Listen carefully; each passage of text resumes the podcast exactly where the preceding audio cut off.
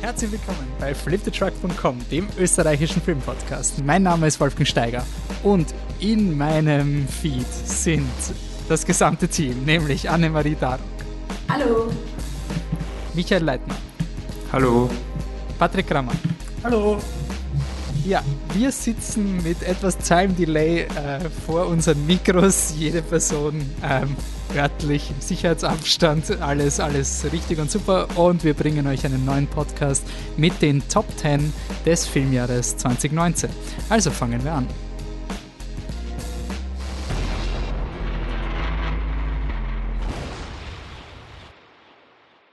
Jo, wir sind wieder da. Ähm, ungewohnte Situation für uns. Wir nehmen gerade über äh, äh, Zoom unseren Podcast auf. Das heißt, wenn es hin und wieder ein bisschen ruckt, wenn wir ein bisschen länger warten auf unsere Antworten und so weiter, ähm, das ist halt jetzt einfach so. Ich werde das sicher nicht schneiden.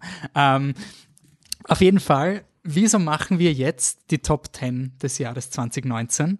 Nicht, weil gerade Corona ist und wir nicht raus dürfen, und wir sehen uns und sich denken, boah, machen wir jetzt einen Positive Podcast wie viele andere Podcaster. Nein, wir, haben, wir machen das immer so. Und wir waren so ein Scheiße, fuck, wann, wann, wenn wir jetzt wieder so ewig lang warten mit unseren Top Ten, dann, dann, dann interessiert, wir haben ja keine Zeit, weil im Kino so viel abgeht. Ja, derzeit geht eh nicht viel im Kino ab, deswegen können wir jetzt ganz in Ruhe über die besten Filme des Jahres 2019 sprechen.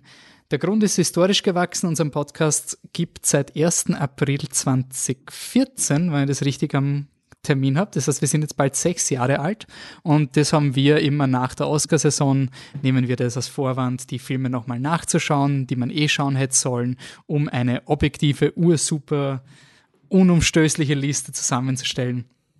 Ja, und das machen wir jetzt.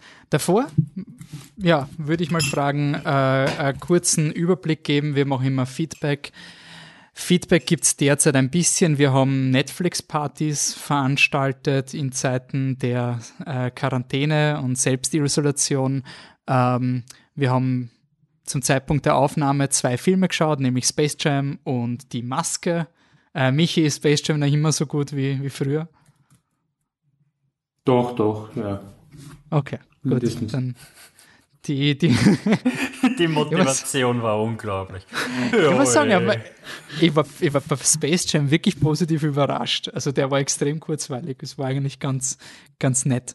Ähm, Netflix-Partys werden wir wahrscheinlich weiter schauen, dass wir die machen. Äh, vielleicht gibt es mittlerweile schon eine dritte. Äh, Schaut auf unseren Kanälen. Äh, einige Dinge, die jetzt leider nicht so positiv sind, auch wegen der Corona-Krise gibt es natürlich keine Diagonale. Äh, Festival des österreichischen Films findet nicht statt, findet lediglich digital statt. Da wird unter dem Hashtag digitale Diagonale, könnt ihr schauen, Filmempfehlungen. Es gibt vom Kino VOD Club die Aktion Ein Saal bleibt offen, wo es möglich ist, äh, heimische Kinos zu unterstützen, die jetzt derzeit natürlich keinen regulären Betrieb haben. Ähm, Kino VOD Club und Flimit sind die beiden Anlaufsplattformen für österreichische Filme zum Streamen. Wenn ihr quasi den österreichischen Film auch äh, unterstützen wollt, da gibt's auch, hat es auch ein Diagonale-Abo gegeben. Ähnlich bitter, das Slash wird nicht stattfinden, Slash ein Halb. Das findet Ende April statt, Anfang Mai, wurde jetzt schon abgesagt. Schade, wir freuen uns aber trotzdem irrsinnig auf äh, das Slash im Herbst und gehen davon aus, dass wir dann hoffentlich dort alles nachfeiern können in irgendeiner Form. Fingers crossed, ich bleibe da optimistisch.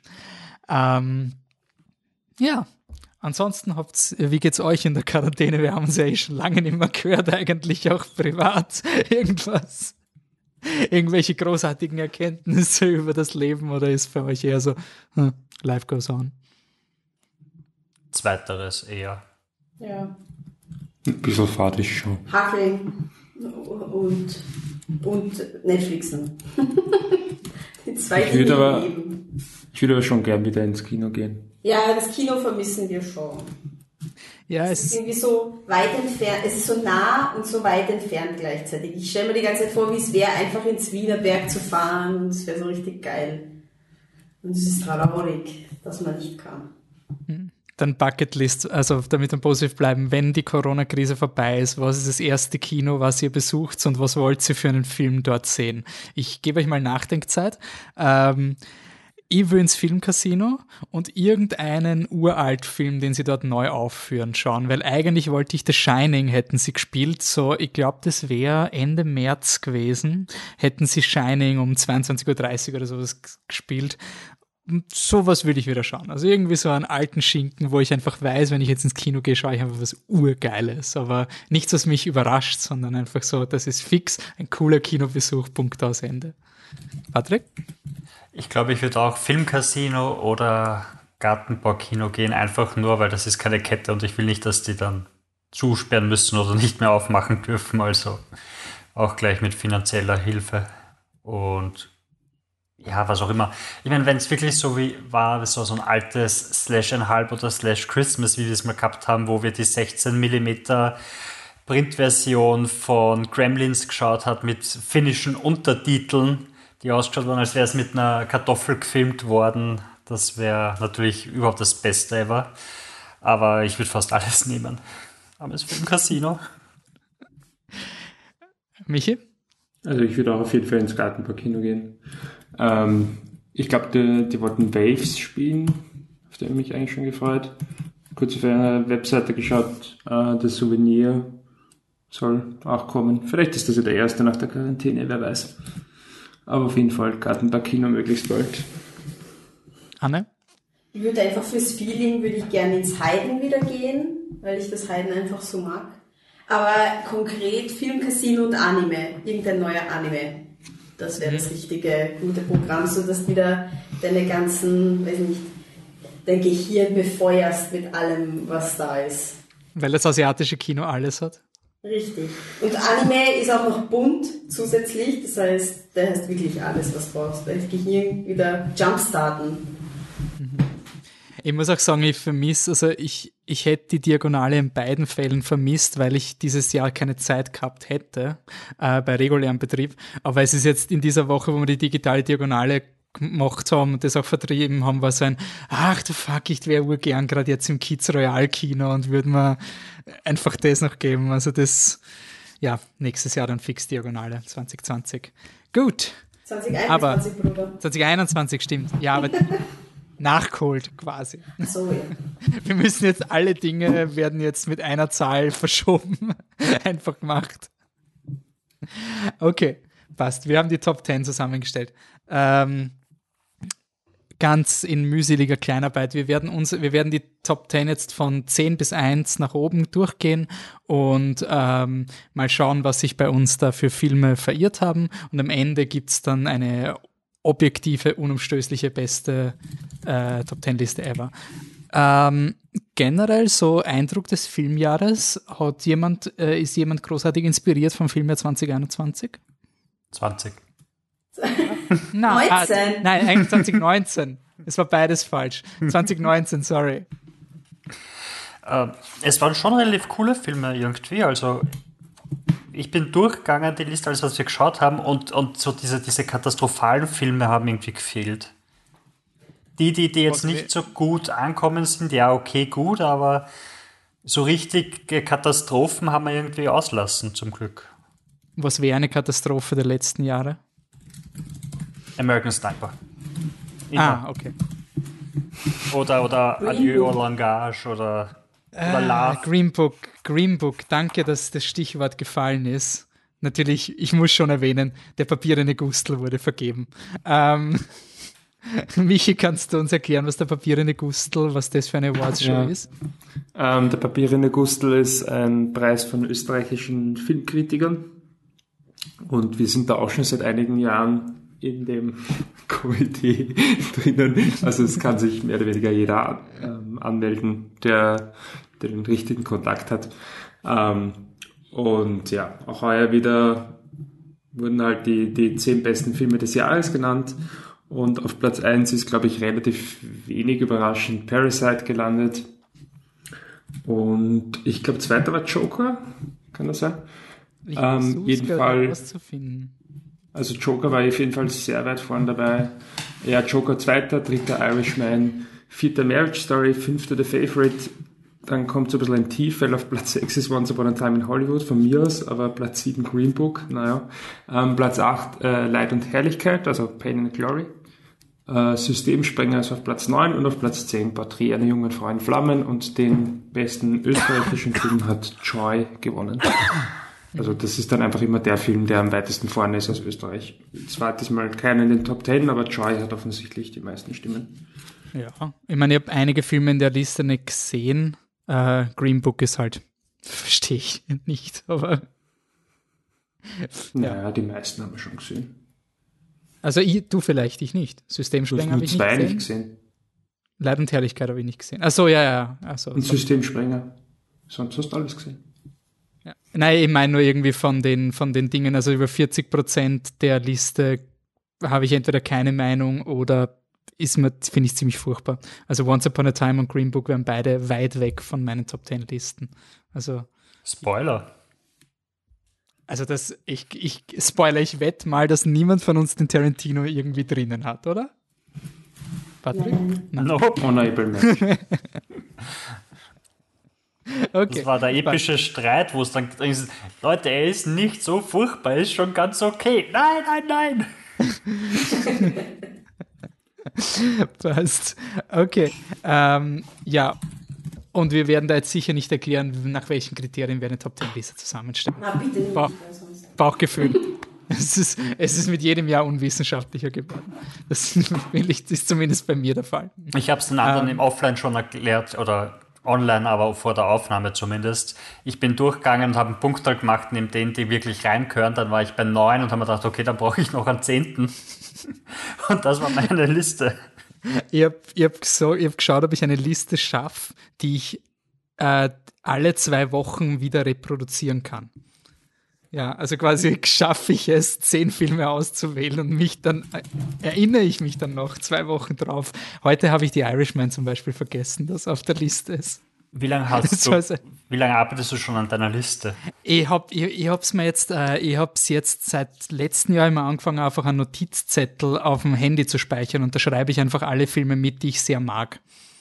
Also so, wo ich wirklich mein, bist du deppert, der Film hat jetzt, also nicht so Lego-Movie zum Beispiel, den habe ich zwar super gefunden, aber da habe ich gewusst, ja, also da muss das Jahr schon sehr schwach besetzt sein, dass der in meine Top 10 reinkommt.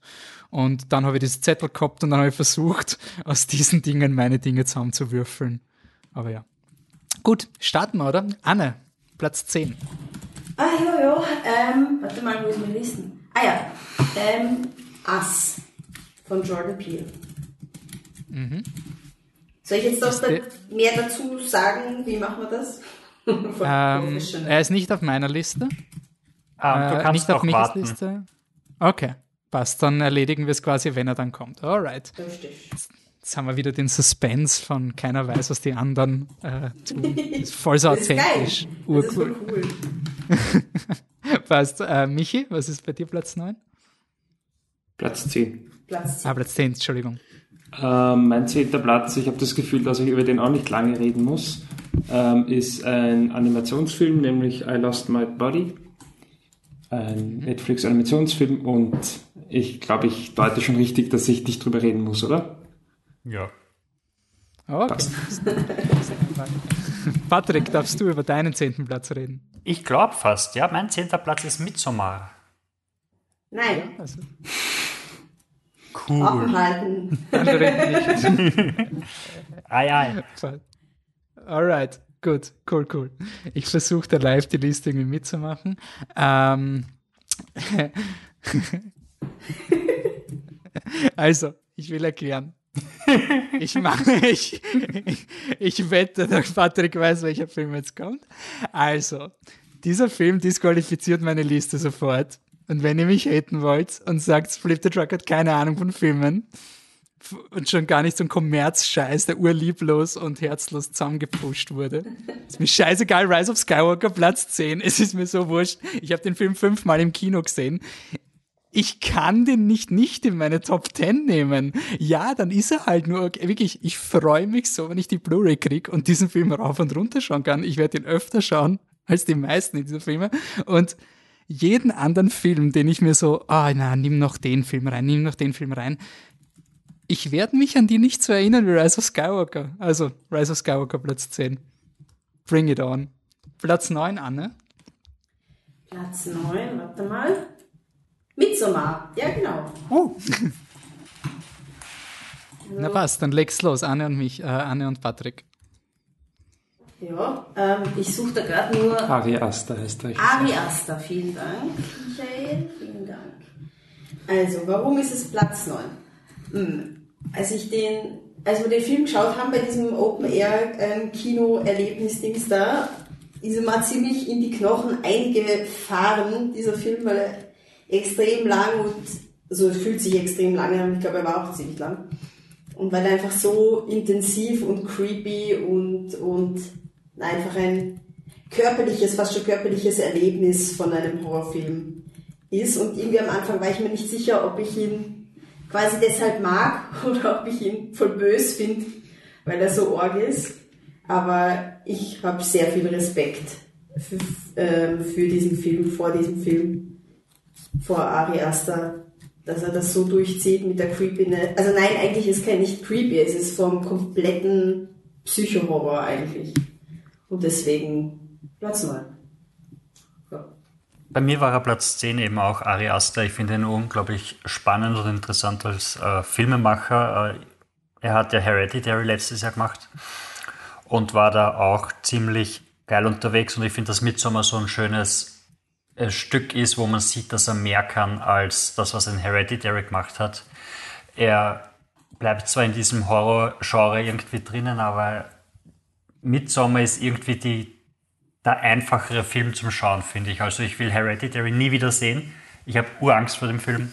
Aber Midsommar würde ich mir nochmal anschauen und der nimmt sich diese Zeit und lebt da drinnen und, und er hat ein paar unglaublich geile Szenen und Gags drinnen, die ich einfach super finde und die Idee, die er hat und die Welt, die er da zusammenbaut und die Performance von der Florence Pugh äh, sind einfach äh, wirklich ganz super und toll und ja, das Erlebnis, das wir gehabt haben beim Schauen, war ja obendrein auch noch, finde ich wirklich großartig.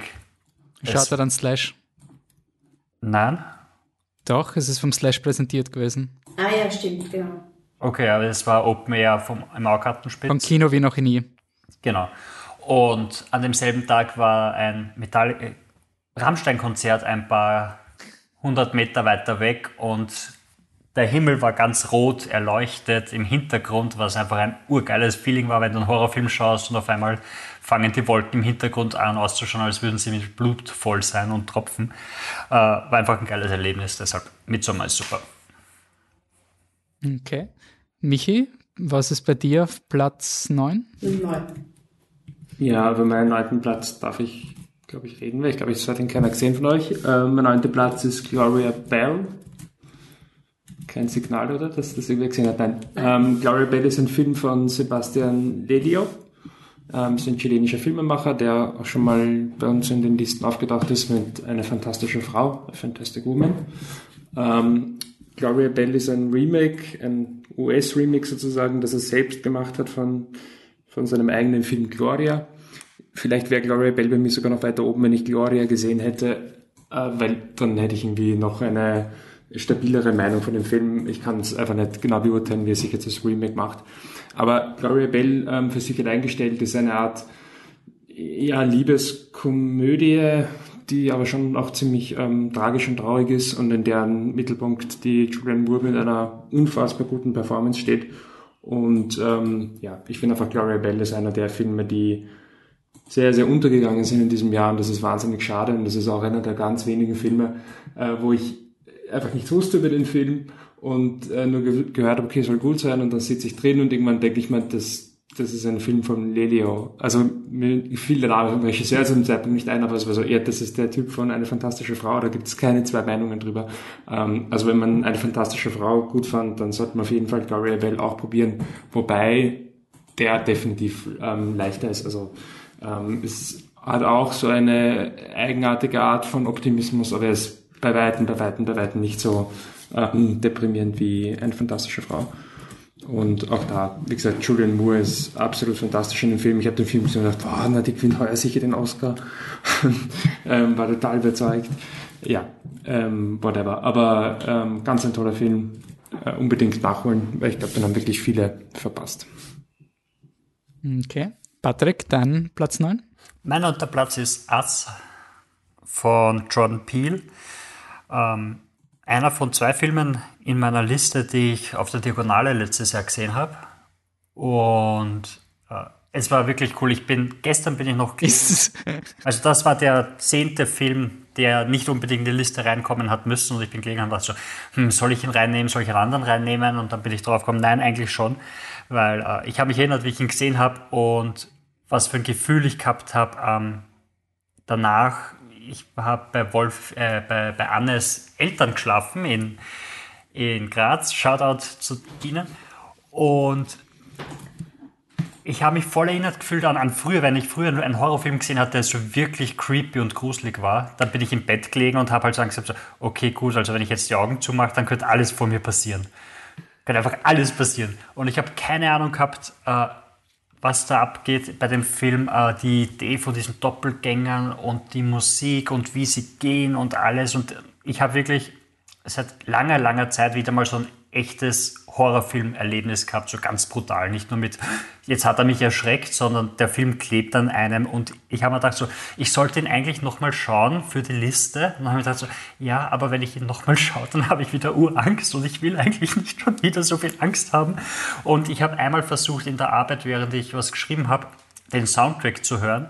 Und das ist einfach überhaupt nicht gegangen, weil der Soundtrack auch so creepy ist und so verrückt einfach nur, dass du da überhaupt nicht reinkommst. Also Ass ist ein neunter Platz, der ist einfach nur super geil. Okay. Gut, dann neunter Platz von mir ist Marriage Story. Kommt der noch? Okay, passt. Gut, dann verzeichne ich mal die Punkte und übergebe Platz 8 für Anne. Ähm, Platz 8 Rocketman von Dingenskirchen, Dexter Fletcher, genau. Äh, hat wohl niemand drinnen, denke ich mal, ne? Ähm, das war wieder so ein Kinoerlebnis-Ding. Also ich habe irgendwie nicht, ich, der Michi und ich, wir sind uns da recht ähnlich, was so ähm, biografische Filme angeht. Also wir mögen es lieber, wenn, wenn die Story von einem Künstler, wem auch immer, einer Persönlichkeit hergenommen wird und trotzdem filmisch da mehr Gedanken dahinter stecken und nicht einfach nur, ich nehme den Wikipedia-Artikel und filme das halt runter und schaue mal, was abgeht. Und deswegen war ich halt skeptisch, schauen wir mal, Elton John, was auch immer. Ähm, und es hat sich dann, also ich finde Rocketman ist vielleicht schon ein mini bisschen Wikipedia, aber ein kleiner Teil von Wikipedia, ein winziger, vielleicht zwei Absätze Wikipedia und die Absätze aber voll cool auf eine Mischung aus Musical und High Energy, Taron Egerton als Elton John fand ich großartig. So eine arges Charisma und Energie, was er mitbringt in diesem Film. Also von der ersten Szene an kannst du die Augen nicht von ihm ablösen, weil er einfach so eine Präsenz hat. Und das ist echt, und der Film macht total viel Spaß. Er hat seine Fehler, absolut, Schwachpunkte, aber du fällst, also ich bin keinen Moment lang rausgefallen und was ich finde, was voll gut rüberkommt, ist diese Buntheit von Elton John einfach, dass er einfach ein Paradiesvogel ist und war und das kommt in dem Film perfekt rüber und man hat einfach nur Spaß mit seinen wilden, wilden Geschichten und mit seinen Songs und so. Also wirklich cooler, cooler Biografie-Film. Okay. Michael, Platz 8. Ähm, mein achter Platz ist eines der cooleren Kinoerlebnisse des Jahres. Äh, mein Film, den ich nicht unbedingt nochmal sehen wollen würde, weiß ich nicht genau, aber wo ich einfach reingegangen bin und zwei Stunden lang ist er nicht eine gute Zeit hatte und dachte, genauso soll Kino sein. Äh, und das ist Knives Out von Ryan Johnson und ich bin mir hundertprozentig sicher, dass der noch kommt. Also, that's it. Okay, Knives Out auf 8 wird dann verschoben für später. Patrick, Platz 8. Mein achter ist The Lighthouse hat denn wer? Nö. Nein? Okay. Ich habe ihn auch drinnen, vor allem wegen am Kinoerlebnis. Ich bin neben Michi gesessen und es war die Biennale und es war urkalt. Wir sind da voll im Zug gesessen und es hat, es hat einfach durchzogen und, und blasen bis zum geht nimmer. Und in dem Film geht es halt auch darum, dass einfach alles scheiße ist und es ist alles kalt und äh, der Film macht einfach, also er macht nicht unbedingt Spaß, aber er ist unglaublich interessant. Also du schaust da zwei Schauspielern zu, die, die sich wirklich die Seele aus dem Leib spielen und voll abgehen und du hast jede Sekunde das Gefühl, dass da dass alles genauso passiert sein könnte, wie es passiert ist, weil du dem, dem Regisseur einfach glaubst, dass er das alles, also Robert Eggers hat, ist der Regisseur, du glaubst ihm einfach, dass er das alles recherchiert hat und es gibt die Geschichte von zwei Typen, die da irgendwo auf einem Leuchtturm mal waren und dann haben keine Schiffe kommen können und die sind halt verrückt geworden. Und das glaubst du und, und der Film ist einfach urcool. Also in einem 1 zu 1 Format ist einfach alles beklemmend. Dann fangen sie zum Tanzen und zum Singen an und dann, dann reden sie davon, äh, ein 5-Minuten-Streit, weil der eine sagt, dass ihm der Hummer nicht schmeckt, obwohl der Hummer eh lecker ist und wer weiß was noch alles. Und der Lighthouse ist ein cooler Film, den ich wahrscheinlich auch so nicht unbedingt nochmal sehen will, aber er ist urleibend. Okay. Äh, mein, mein Platz 8 ist mein Slash-Eintrag des Jahres. Es muss in jeder Liste von mir mindestens ein Film sein, den ich im Slash gesehen habe. Es war dieses Jahr äh, Boys in the Wood mit Z. Ähm, das ist ein Film, es ist urschade, weil ich glaube, es gibt ihn irgendwie nirgends. Ich, ich habe die DVD nicht gefunden, ich habe den Stream nicht gefunden und ich habe ihn auch nicht auf Wikipedia nachlesen können, wenn ich know what I mean. Ähm, der Film ist einfach so witzig. Also das war einfach ein permanent lustiger Film, wo vier, also drei schwer erziehbare britische Teenager oder schottische irgendwie, sie müssen irgendeine Challenge machen, wo sie der Lehrer aussetzen, sie müssen in Wald gehen, von, von einer Küste zur anderen. Äh, total dumm. Und der Film ist nur lustig, alleine weil es halt so, so Running Gaps gibt, wie der, der kleine harte Gangster, der halt eine Rapper-Karriere als DJ Beetroot, also DJ Rote Beete machen will. Und er versteht aber nicht, wieso die Leute diesen Namen nicht cool finden. Und versucht das halt sehr hart auf Insta zu forcieren, dass er halt, dass das halt ein Thing ist. Ähm, ja, na, urlustig, eine tolle Zeit und jedes Mal, wenn ich an den Film denke, vermisse ich das Slash umso mehr. Deswegen, also September kann nicht früh genug kommen. Ähm, Platz 7, Anne? Ähm, Marriage Story. Das kommt noch, oder? Ja. Was? Äh, Michi, Platz 7? Achso, dann bin ich da. Ähm, mitdenken müsste man. Äh, mein siebter Platz kommt, glaube ich, auch noch. Äh, Ford vs. Ferrari. Jo. Passt, cooler Film. Das geht ja schnell.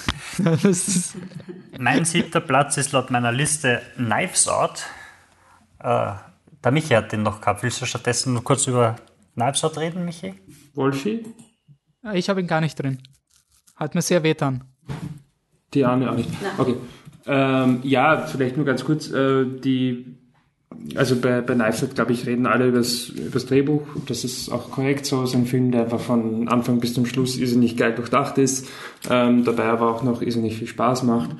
Und ich finde einfach, dass es, also für mich ist einfach ein, ein ultimativer Filmfilm. Ähm, es ist eine gewisse Art von Kino, ähm, die es meiner Meinung nach einfach öfters geben sollte und die man auch wirklich anerkennen und appreciaten sollte. Es geht wahrscheinlich nicht unbedingt darum, dass ich in Live-Sort irgendwelche ganz tiefgreifenden sozialpolitischen Kommentare erkenne, dass ich das irgendwie als, weiß ich nicht, philosophisches Kunstwerk ähm, erkenne, sondern es ist einfach ein Film, der unterhalten soll in allererster Linie und das auf unfassbar gute Art und Weise macht. Ähm, und ja, also für mich einer der allercoolsten Kinoerlebnisse des Jahres, auch wenn ich ihn jetzt nicht unbedingt nochmal schauen müsste.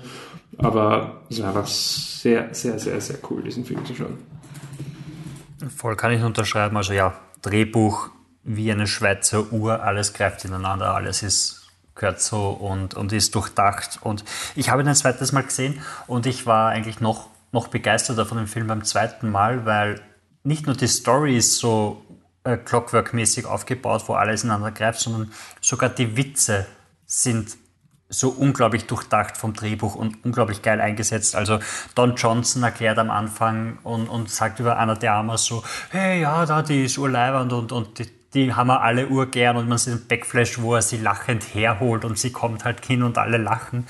Und später kommt dieselbe Szene nochmal und er winkt sie in Wirklichkeit her, um, um über die bösen Ausländer zu reden und warum Trump recht hat und einfach nur unglaublich gescheit gemacht und unglaublich unterhaltsam und lustig und der, der Süd, äh, nicht südamerikanisch, aber der, der Südstaaten-Slang von, von äh, Daniel Craig ist einfach unglaublich geil. Jedes Mal, wenn er zum Reden anfängt, fangst du halt an zu lachen, weil er so blödsinnig übertrieben ist. Ein wirklich lustiger, cooler Film, der, wie der Wolfi schon mal gesagt hat, glaube ich, jedem gefällt einfach nur. Kann, ich kann mir nicht vorstellen, dass man diesen Film mit einem geraden Gesicht als schlecht bezeichnen kann. Also es geht in meinen Augen einfach nicht. Also overrated ja und sonst irgendwas aber nicht schlecht. Ähm, Platz 7. Der Film, den ich vergessen habe, The Irishman, kommt sicher noch, oder? Passt, gemacht mal weiter. Äh, wir kommen zu Platz 6, Anne. The Irishman. Kommt später wahrscheinlich, oder? Kommt später noch, jawohl. Passt. Michi, dein Platz 6? So, sorry, ich bin immer sehr langsam. Ähm, ja, mein sechster Platz kommt auch noch. Ich, mein Herz ist immer noch gebrochen vom letzten Podcast, dass der Wolfi gemeint hat, der ist gar nicht so lustig. Er liegt absolut falsch damit. Der lustigste Film des Jahres und der letzten Jahre überhaupt ist Booksmart äh, von Olivia Wilde. Und wie gesagt, der kommt noch, aber ähm, steht ganz stolz auf meinem sechsten Platz. Mein sechster Platz ist der zweite Film, den ich auf der Diagonale letztes Jahr gesehen habe, und zwar äh, Sea of Shadows. Womit haben wir das verdient? Ah, scheiße. Entschuldigung. so hat der geheißen, an den habe ich denken müssen. Das war nämlich das diagonale Highlight, das ich bis heute vermisse. Ich dachte, ich, ich habe ich hab ganz kurz gedacht, dass der irgendwas heißt von wegen, wie konnte uns das nur passieren oder so ein Scheiß. Ich, wie du vorher gesagt hast, zwei diagonale Filme war für mich so ein, oh mein Gott, nein, das, das macht er jetzt nicht. Natürlich nicht. Aber wenn es nur um die Kinoerfahrung geht, war es die, eine der besten Kinoerfahrungen. Sorry, Sie haben es tut mir leid, dass ich das jetzt Du, gehijackt du meinst, weil hinter uns der Simone-Check gestanden ist, äh, Danke, ja, der, du der musst nochmal aufnehmen. Du musst nochmal aufzeichnen, oder? Nein, Moment noch nicht. Es ist ein Geschenk von Zoom. Ich liebe es. Ich weiß nicht, ich habe draufgeklickt. Äh, wir haben noch fünf Minuten mindestens. Äh, Aber da auf stand Fall- dass es unlimitiert Ja, da stand gerade, dass es unlimitiert ist. Sehr cool. Schau. Schauen wir mal, was passiert in fünf Minuten. Ja. ähm, einer der großen österreichischen Schauspieler, der sich bei diesem furchtbaren Film einfach bei jedem schlechten Gag abhaut, ist wirklich großartig gewesen zu erleben. Aber jetzt zu einem echten Film, Sea of Shadows, ein, ein unglaublich herzzerreißende, harte Dokumentation über eine Walart, eine kleine Mini-Wale, die nicht größer sind als Delfine und genau in dieser einen Bucht in Mexiko vorkommen.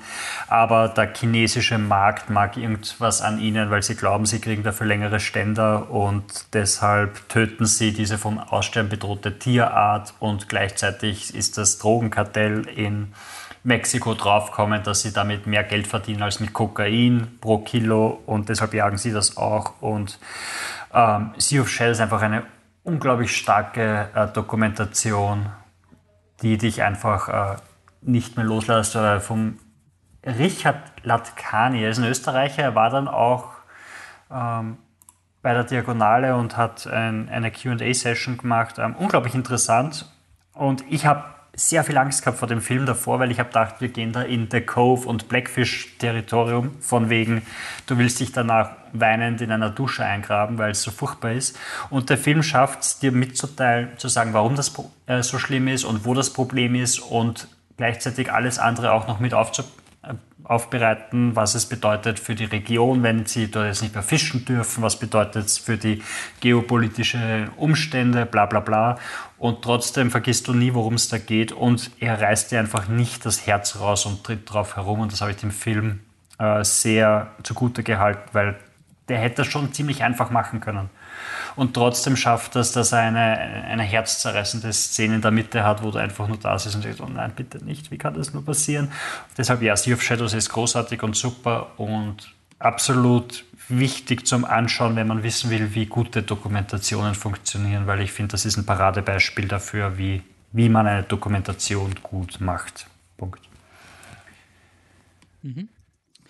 Ähm, mein Platz 6 ist auch eine Doku, nämlich Apollo 11. War für mich eine der großen Überraschungen des Jahres, weil es Nachschauen gar nicht so dieser Film war, wo ich sage, bist du deppert, ich habe jetzt den größten Film aller Zeiten gesehen, fix auf meiner Top 10 Liste.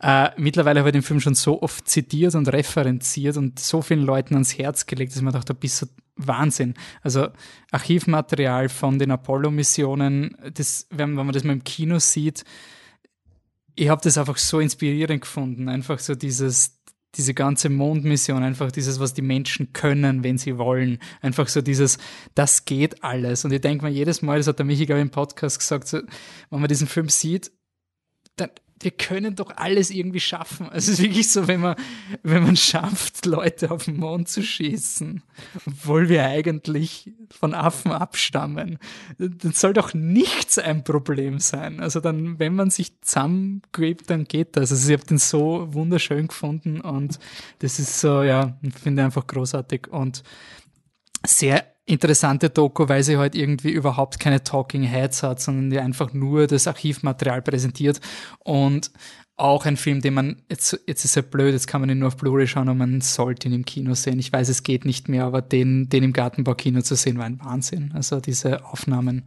sind unglaublich. Jo, Platz 5, Anne. Platz 5 ist Joker. Kommt sicher noch. Ja, kommt noch. Äh, Michi? Ähm, ja, diesmal bin ich vorbereitet. Äh, mein fünfter Platz ist Marriage Story und ich glaube, den darf ich reden, oder? Ähm, ist ein Film von Noah Baumbach, wahrscheinlich die meisten Leute eh gesehen, mit Sky Johansson und Adam Driver. Ist im Prinzip ein Scheidungsdrama, das so aufgebaut ist, dass man von Anfang an ähm, eigentlich auf den Seiten, auf der Seite der Protagonisten ist, ähm, weil er eröffnet mit einem wunderschönen Brief, wo die beiden sich erzählen, äh, was sie einander lieben.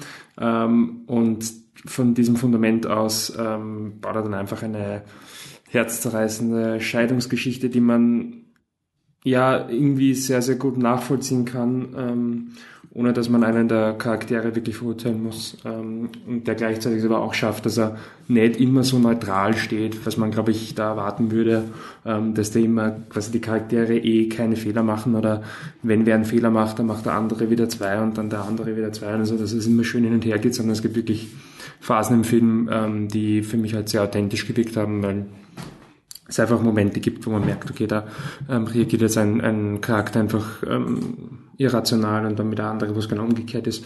Ähm, finde ihn irrsinnig schön, ist nicht emotional ähm, und hat für mich auch, glaube ich, fast das schönste, die schönste Anfang-Ende-Klammer des, des Filmjahres. Fast, fast ähm, die zweitschönste. Ähm, und ja, bin auch von den Performances her ähm, nach wie vor herausragend. Ähm, wird sicherlich später noch Joker kommen. Ähm, deswegen darf ich es noch ein letztes Mal sagen, den Oscar für den besten Hauptdarsteller hätte heuer Adam Driver verdient, sorry. Ähm, aber whatever. Ähm, für mich einer der schönsten Filme des Jahres ähm, auf Platz 5, Marriage Story. Anne, du hast den auch gehabt? Ja, ähm, na, Michi, du hast fast alles gesagt. Also auch praktisch, ich will nicht viel mehr sagen. Im Endeffekt für jemanden wie mich, für den manchmal äh, solche Dinge wie Liebe sehr schwarz-weiß sind, ähm, mir, mir, mir fällt es immer schwer, diese ganzen, äh, sie betrügt ihn mit irgendjemanden, aber sie liebt ihn gleichzeitig, das ist für mich so, na, oder?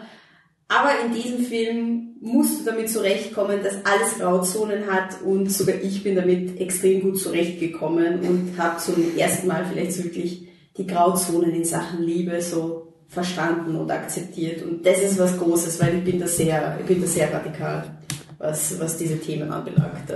In Filmen vor allem boah, ist so Hass auf Hauptdarsteller, wenn sie meiner Meinung nach einen Fehler machen. Und hier sind sie machen beide Fehler und machen beide gute Dinge und das passt trotzdem. Äh, ich will ihn nur kurz noch erwähnen, weil ich habe ihn auch in meiner Liste gehabt und der war so immer so ein Wackelkandidat bei mir, weil so oftmals so denkst du auch an Filme wie The Farewell oder, oder irgendwelche anderen Filme und jedes Mal, wenn ich dann so den Film rauskicken wollte, äh, habe ich mich daran erinnert, wie sie echt blärt haben am Ende von dem Film. Und das war so, wenn ein Film dich so fertig machen kann, dann muss er mehr sein als die anderen, die eh auch gut waren. Also das war jetzt quasi bei mir so im Vergleich zu The Farewell der Grund, weil Marriage Story mich dann so schon mitgenommen hat. Äh, Patrick, Platz 5. Mein fünftes Booksmart und ich kommt anscheinend noch. Also weiter. Wolfi. Okay, ja, mein fünfter kommt auch noch. Porträt einer jungen Frau in Flammen. Äh, Anne, dein Platz 4? Booksmart. Das ist die Höchstplatzierung, oder? Ah ja, genau, jetzt sind wir an der, an der Spitze angekommen. Ähm, von Olivia Wilde. Ein Film, bei dem sich meine ganze Familie fast anpischt hat vor Lachen. Das ist wieder ein gutes, gutes Kinoerlebnis, aber wirklich alle, also vom, vom 19-jährigen Bruder mit Freundin, meine Mama, mein Papa, alle haben sich anpischt vor Lachen, weil es, weil es einfach so ein lustiger Film ist. Und die zwei Protagonistinnen sind diese Strebermädels, die, die sogar beim Party machen, sich das quasi auf eine Liste schreiben, ja, das müssen wir jetzt auch abarbeiten, weil das hat man ja machen müssen und einfach so irgendwie so den Stock im Arsch haben, aber das ist so lustig und, und, und realistisch. Einfach, ich habe mich in diesen Mädels und den ganzen Charakteren so wiedergefunden und gleichzeitig ist es so diese, diese Welt, die ich mir vorstelle für die Generation Z, dass die schon so offen locker mit allen Themen umgeht, Homosexualität, na alles eigentlich, alles komplett offen und locker. Und ist irgendwie so viel gut und einfach nur einmal sitzen und lachen. Lachtherapie. Das ist dieser Film. Lachtherapie, absolut. Ja, dann mache ich einfach Michi? weiter. Ja. Äh, same alles, was Anne sagt, also bis auf die Bischaktionäre Familie. Äh, ich habe auch unglaublich viel Spaß gehabt bei dem Film. Also äh, Booksmart ist einfach komplett verrückt. Ich erinnere mich an den Live-Podcast, den wir nach der Finale hatten, wo da ähm, Alex Latzow gemeint hat, so genau so ist quasi LA mehr oder weniger. Also genau so hat er es erlebt, wie er dort war. Deshalb findet er das nicht so beeindruckend. Ähm, aber als jemand, der noch nie in LA war, muss ich sagen. Urschier. ja. Urschier. ja, da, dann habe ich dann doch die Booksmart-Version lieber, weil die war sehr schön und ich, ich einfach cool und, und irgendwie hat niemand, also jeder hat so Problemchen, aber niemand hat wirklich Orge-Sachen und niemand ist wirklich ein echter Wichser zu irgendwem anderen oder macht irgendwen brutal fertig für irgendwas und du, du weißt irgendwie immer, dass du in so einem Safe Space bist bei dem Film, weil es wird nie der, der Bully kommen, der dich auf einmal äh, zusammenschlagt und du liegst dann blutend im, äh, am Gehweg oder sonst irgendwas. Und es ist einfach unglaublich lustig und jedes Mal, wenn es mal nicht so gut geht oder sonst was, denke ich einfach an diese Puppenszene und bin wieder voll dabei. Mhm. Alright, Michi, dein Platz 4. Ähm, mein Platz 4, ich bin mir ziemlich sicher, dass ich darüber reden darf. Ähm, oder hat irgendjemand einen Film mit Skateboardern in seiner Liste? Ja. Na, mir ist ja gestern ähm. nochmal eingefallen. ähm, also es, es, soll ja letztes Jahr was äh, Komisches passiert sein in Österreich oder eigentlich außer von Österreich, dass ein gewisser damaliger Vizekanzler ähm, auf Ibiza vor einigen Jahren ein, nicht ganz so vorteilhaftes Video aufgenommen hat oder von ihm wurde ein Video aufgenommen. Ähm, und dieses Video, dieser Ibiza-Skandal ist dann herausgekommen ähm, zu einer Zeit, als ich ähm, allein daheim war, weil ich glaube, die Anne bei ihren Eltern in Graz war, ich weiß es nicht mehr genau.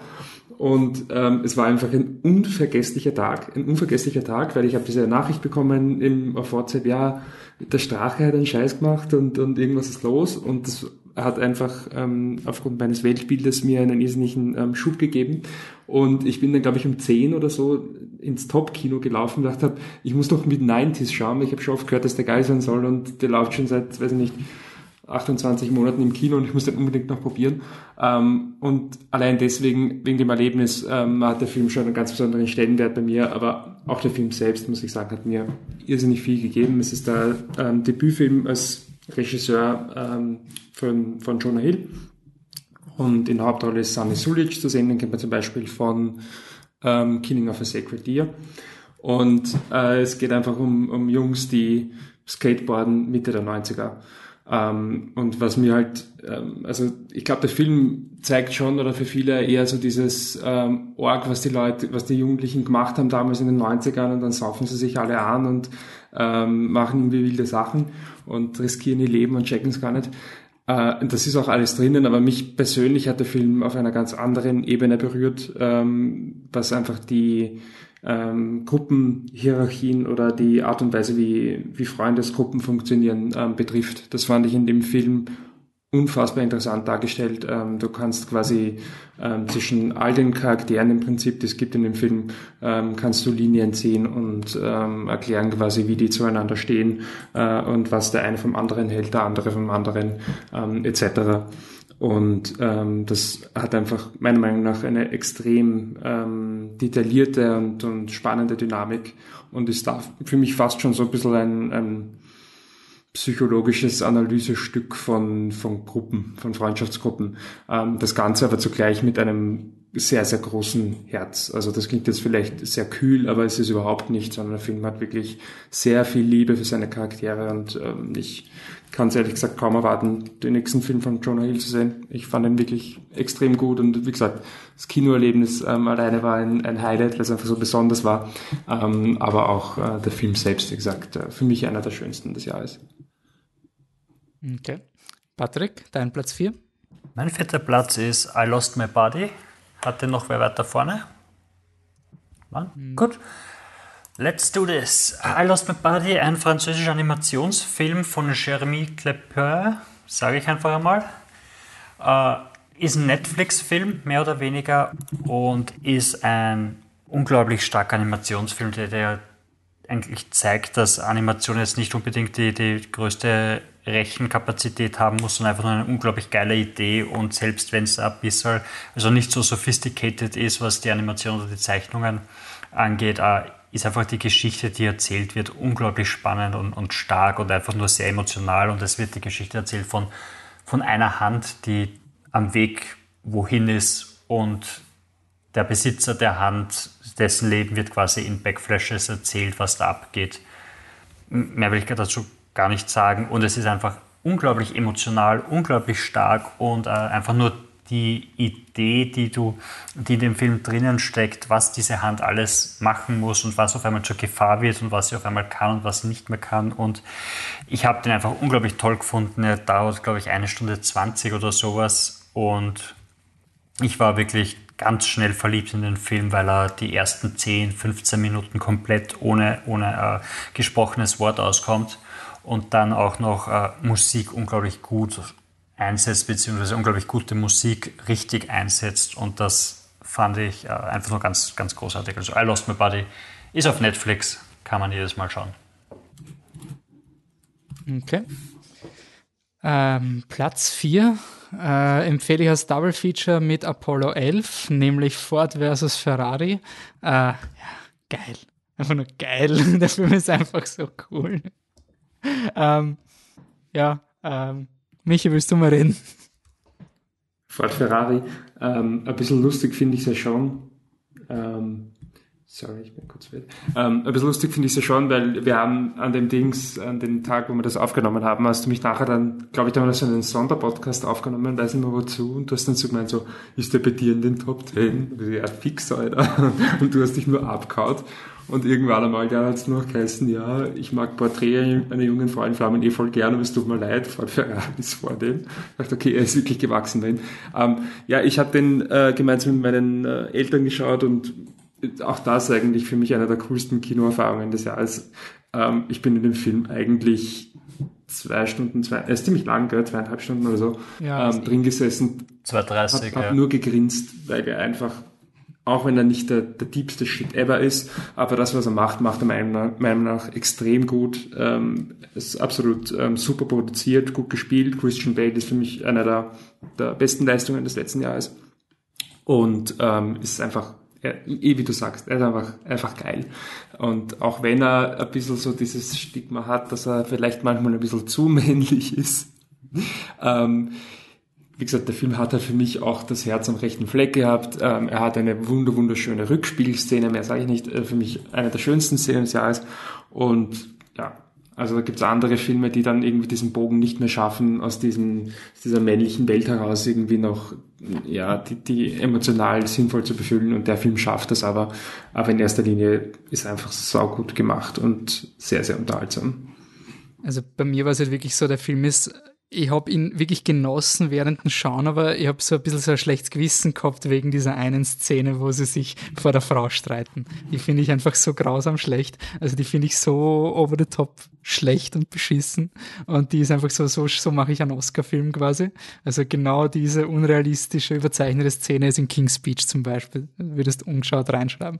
Ähm, aber was den Film für mich so besonders macht, das ist, also das ist für mich eine der, der persönlichsten Filmerfahrungen des Jahres gewesen, weil es, weil mich dieser Film so von meiner Arbeit abgeholt hat. Also einfach dieses, dieses, diese ganze Idee, dass deine Gruppe von Ingenieuren, Maschinenbauern einfach mal zusammenhaust und dann einfach gemeinsam ein absolut orges Projekt auf die Beine stellst, wo dir jeder sagt, das ist absolut unmöglich und es geht sowieso nicht, damit kann ich mich extrem, extrem identifizieren. Also wirklich, es ist wirklich für mich so dieser Film, wenn es mal in, der Arbeit nicht so ganz funktioniert, weil es nicht so perfekt läuft, weil du denkst, scheiße, es hätte besser laufen sollen, denkst du, denk an Fortfahrer rein und sagst, die haben es auch geschafft und, und die sind auch im Gras gefahren, 24 Stunden lang, es geht schon irgendwie. Und es ist so cool. Also das, das ist für mich so ein Therapiefilm fast schon worden, weil einfach so, manchmal will man diese Porno Dinge, diese, jetzt müssen wir mal, sagen wir, jetzt schaffen wir und du weißt genau, scheiße, sie schaffen so diesen Rocky-Effekt, so diesen, du brauchst so diesen Film, der dir sagt, everything will be alright in the end. Und es ist Ford versus Ferrari. Deswegen finde ich einfach großartig. Ähm, ja, Platz drei äh, Anne. Porträt einer jungen Frau in Flammen.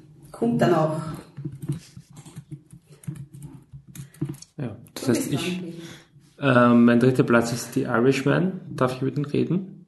Ähm, ja, das darfst du. Mai ist jetzt aber lieb.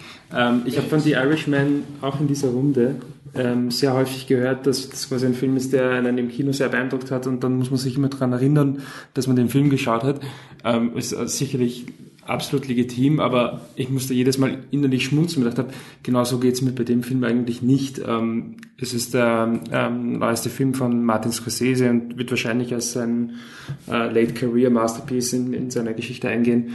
Ähm, und für mich ist er, ja, er hat natürlich dieses, du sitzt dreieinhalb Stunden, vier Stunden ähm, im Kino und äh, ist dieses epische Erlebnis, aber für mich hat er eben sehr wohl auch sehr, sehr viel gehabt, was mir auch ähm, im Nachhinein noch zum Denken gegeben hat. Ähm, insbesondere die, die Rolle der, der Anna Paquin zum Beispiel, aber auch, auch einige andere Momente.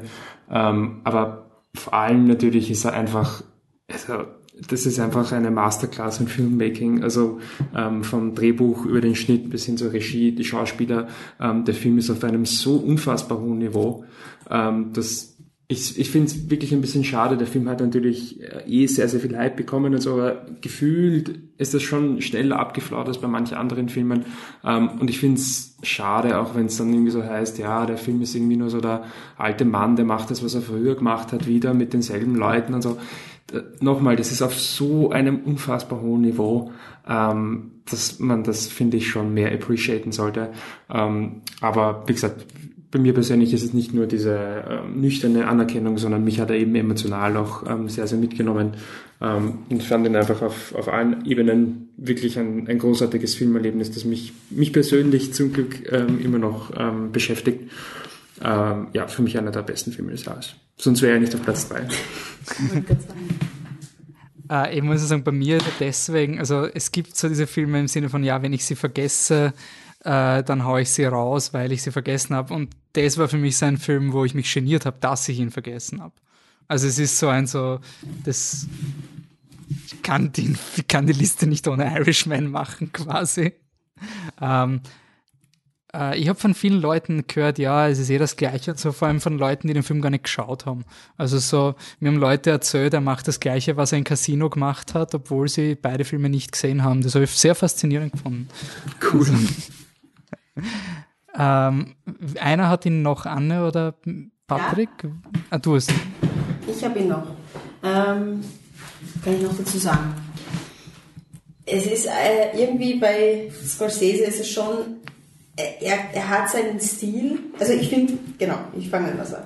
Ich finde es irgendwie manchmal gemein zu sagen, quasi, öh, er macht dasselbe äh, immer wieder und so arg und Dings. Ja, das ist etwas, was wir eigentlich mögen normalerweise. Weil zum Beispiel Stephen King Bücher sind auch, du erkennst einen Stephen King, wenn du ein Stephen King Buch liest zum Beispiel. Das, das wollen wir ja vom Stephen King, dass er, dass er das so macht, wie wir es lieben. Und der Scorsese hat sich halt jetzt Zeit gelassen, es war Pause dazwischen und deswegen löst vielleicht Irishman so eine Art Nostalgiegefühl in uns aus, weil wer seine Filme früher gesehen hat oder das, die Filmografie kennt, ja, der fühlt sich daran natürlich erinnert.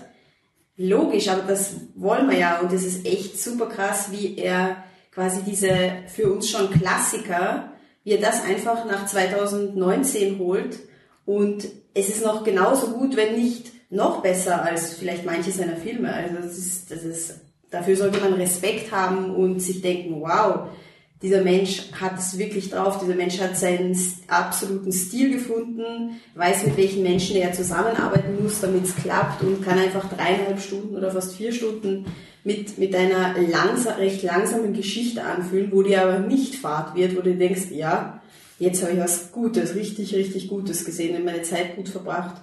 Und dass man ihm das quasi irgendwie versucht, negativ oder ein bisschen so dass man ihn kleiner machen will, ja, das ist wie früher. Ja, nur weil er Pause gemacht hat, heißt das nicht, dass er seinen Stil verlieren muss plötzlich. Weißt du, ich meine, das ist, ich finde das, find das doof. Das also Pause ah, im Sinne von Mafia-Filmen. Ja, genau ohne ein bisschen im, im Hornissennest zu stochen, im Wespennest, aber wenn man, ich finde es gerade deswegen unfair, wenn so ein Mist wie Once Upon a Time durchgewunken wird. Also, wenn es darum geht, dass jemand immer das Gleiche macht und uns das liefert, was er eigentlich schon meine Girls Bastards gemacht hat, dann finde ich es irgendwie lustig. Aber es ist halt das Problem, wenn etwas auch abgesehen davon hat der Film doch relativ wenig Angriffsfläche gehabt. Ich glaube, das ist dann auch ein Problem, wenn der Film einfach wirklich gut ist, aber halt, ja, du willst ihn trotzdem irgendwie haten, dann, dann, ja, okay. Ähm, Platz 3, Patrick. Uh, Porträt einer jungen Frau in Flammen. Würde ich einfach mal so stehen lassen. Okay, ähm, mein Platz 3 ist Joker. Hat den jemand noch höher? Na, oder? Okay, passt. Joker. Patrick, du hast den gar nicht drin? Ja. Oder habe ich das falsch? Du hast ihn gar nicht drin. Wow. Das soll, ich, soll ich das okay. ausfüllen? Ich kann es. ja, bitte. Äh, ist ganz einfach, ich habe die Liste gemacht, ich habe alles angekreuzt und ich sage immer, bei Listen geht es darum, wie sehr ein Film dich danach noch weiter beschäftigt. Und Joke war super und großartig und überhaupt und alles, aber er war einfach so nicht gesehen und fertig damit, sondern gesehen, sehr gut gefunden, noch ein bisschen drüber nachgedacht, aber die anderen Filme waren einfach viel länger im, im, im Gedächtnis und beim Joker ist immer so ein, ah ja, den habe ich gesehen und genau, ja, ja, die Szene super und die Szene super und dann sagt er das darüber aus und das ist alles ganz großartig. Aber bei, die anderen waren einfach irgendwie präsenter und deshalb hat er keinen Punkt gekriegt, bei denen muss unbedingt auf die Liste.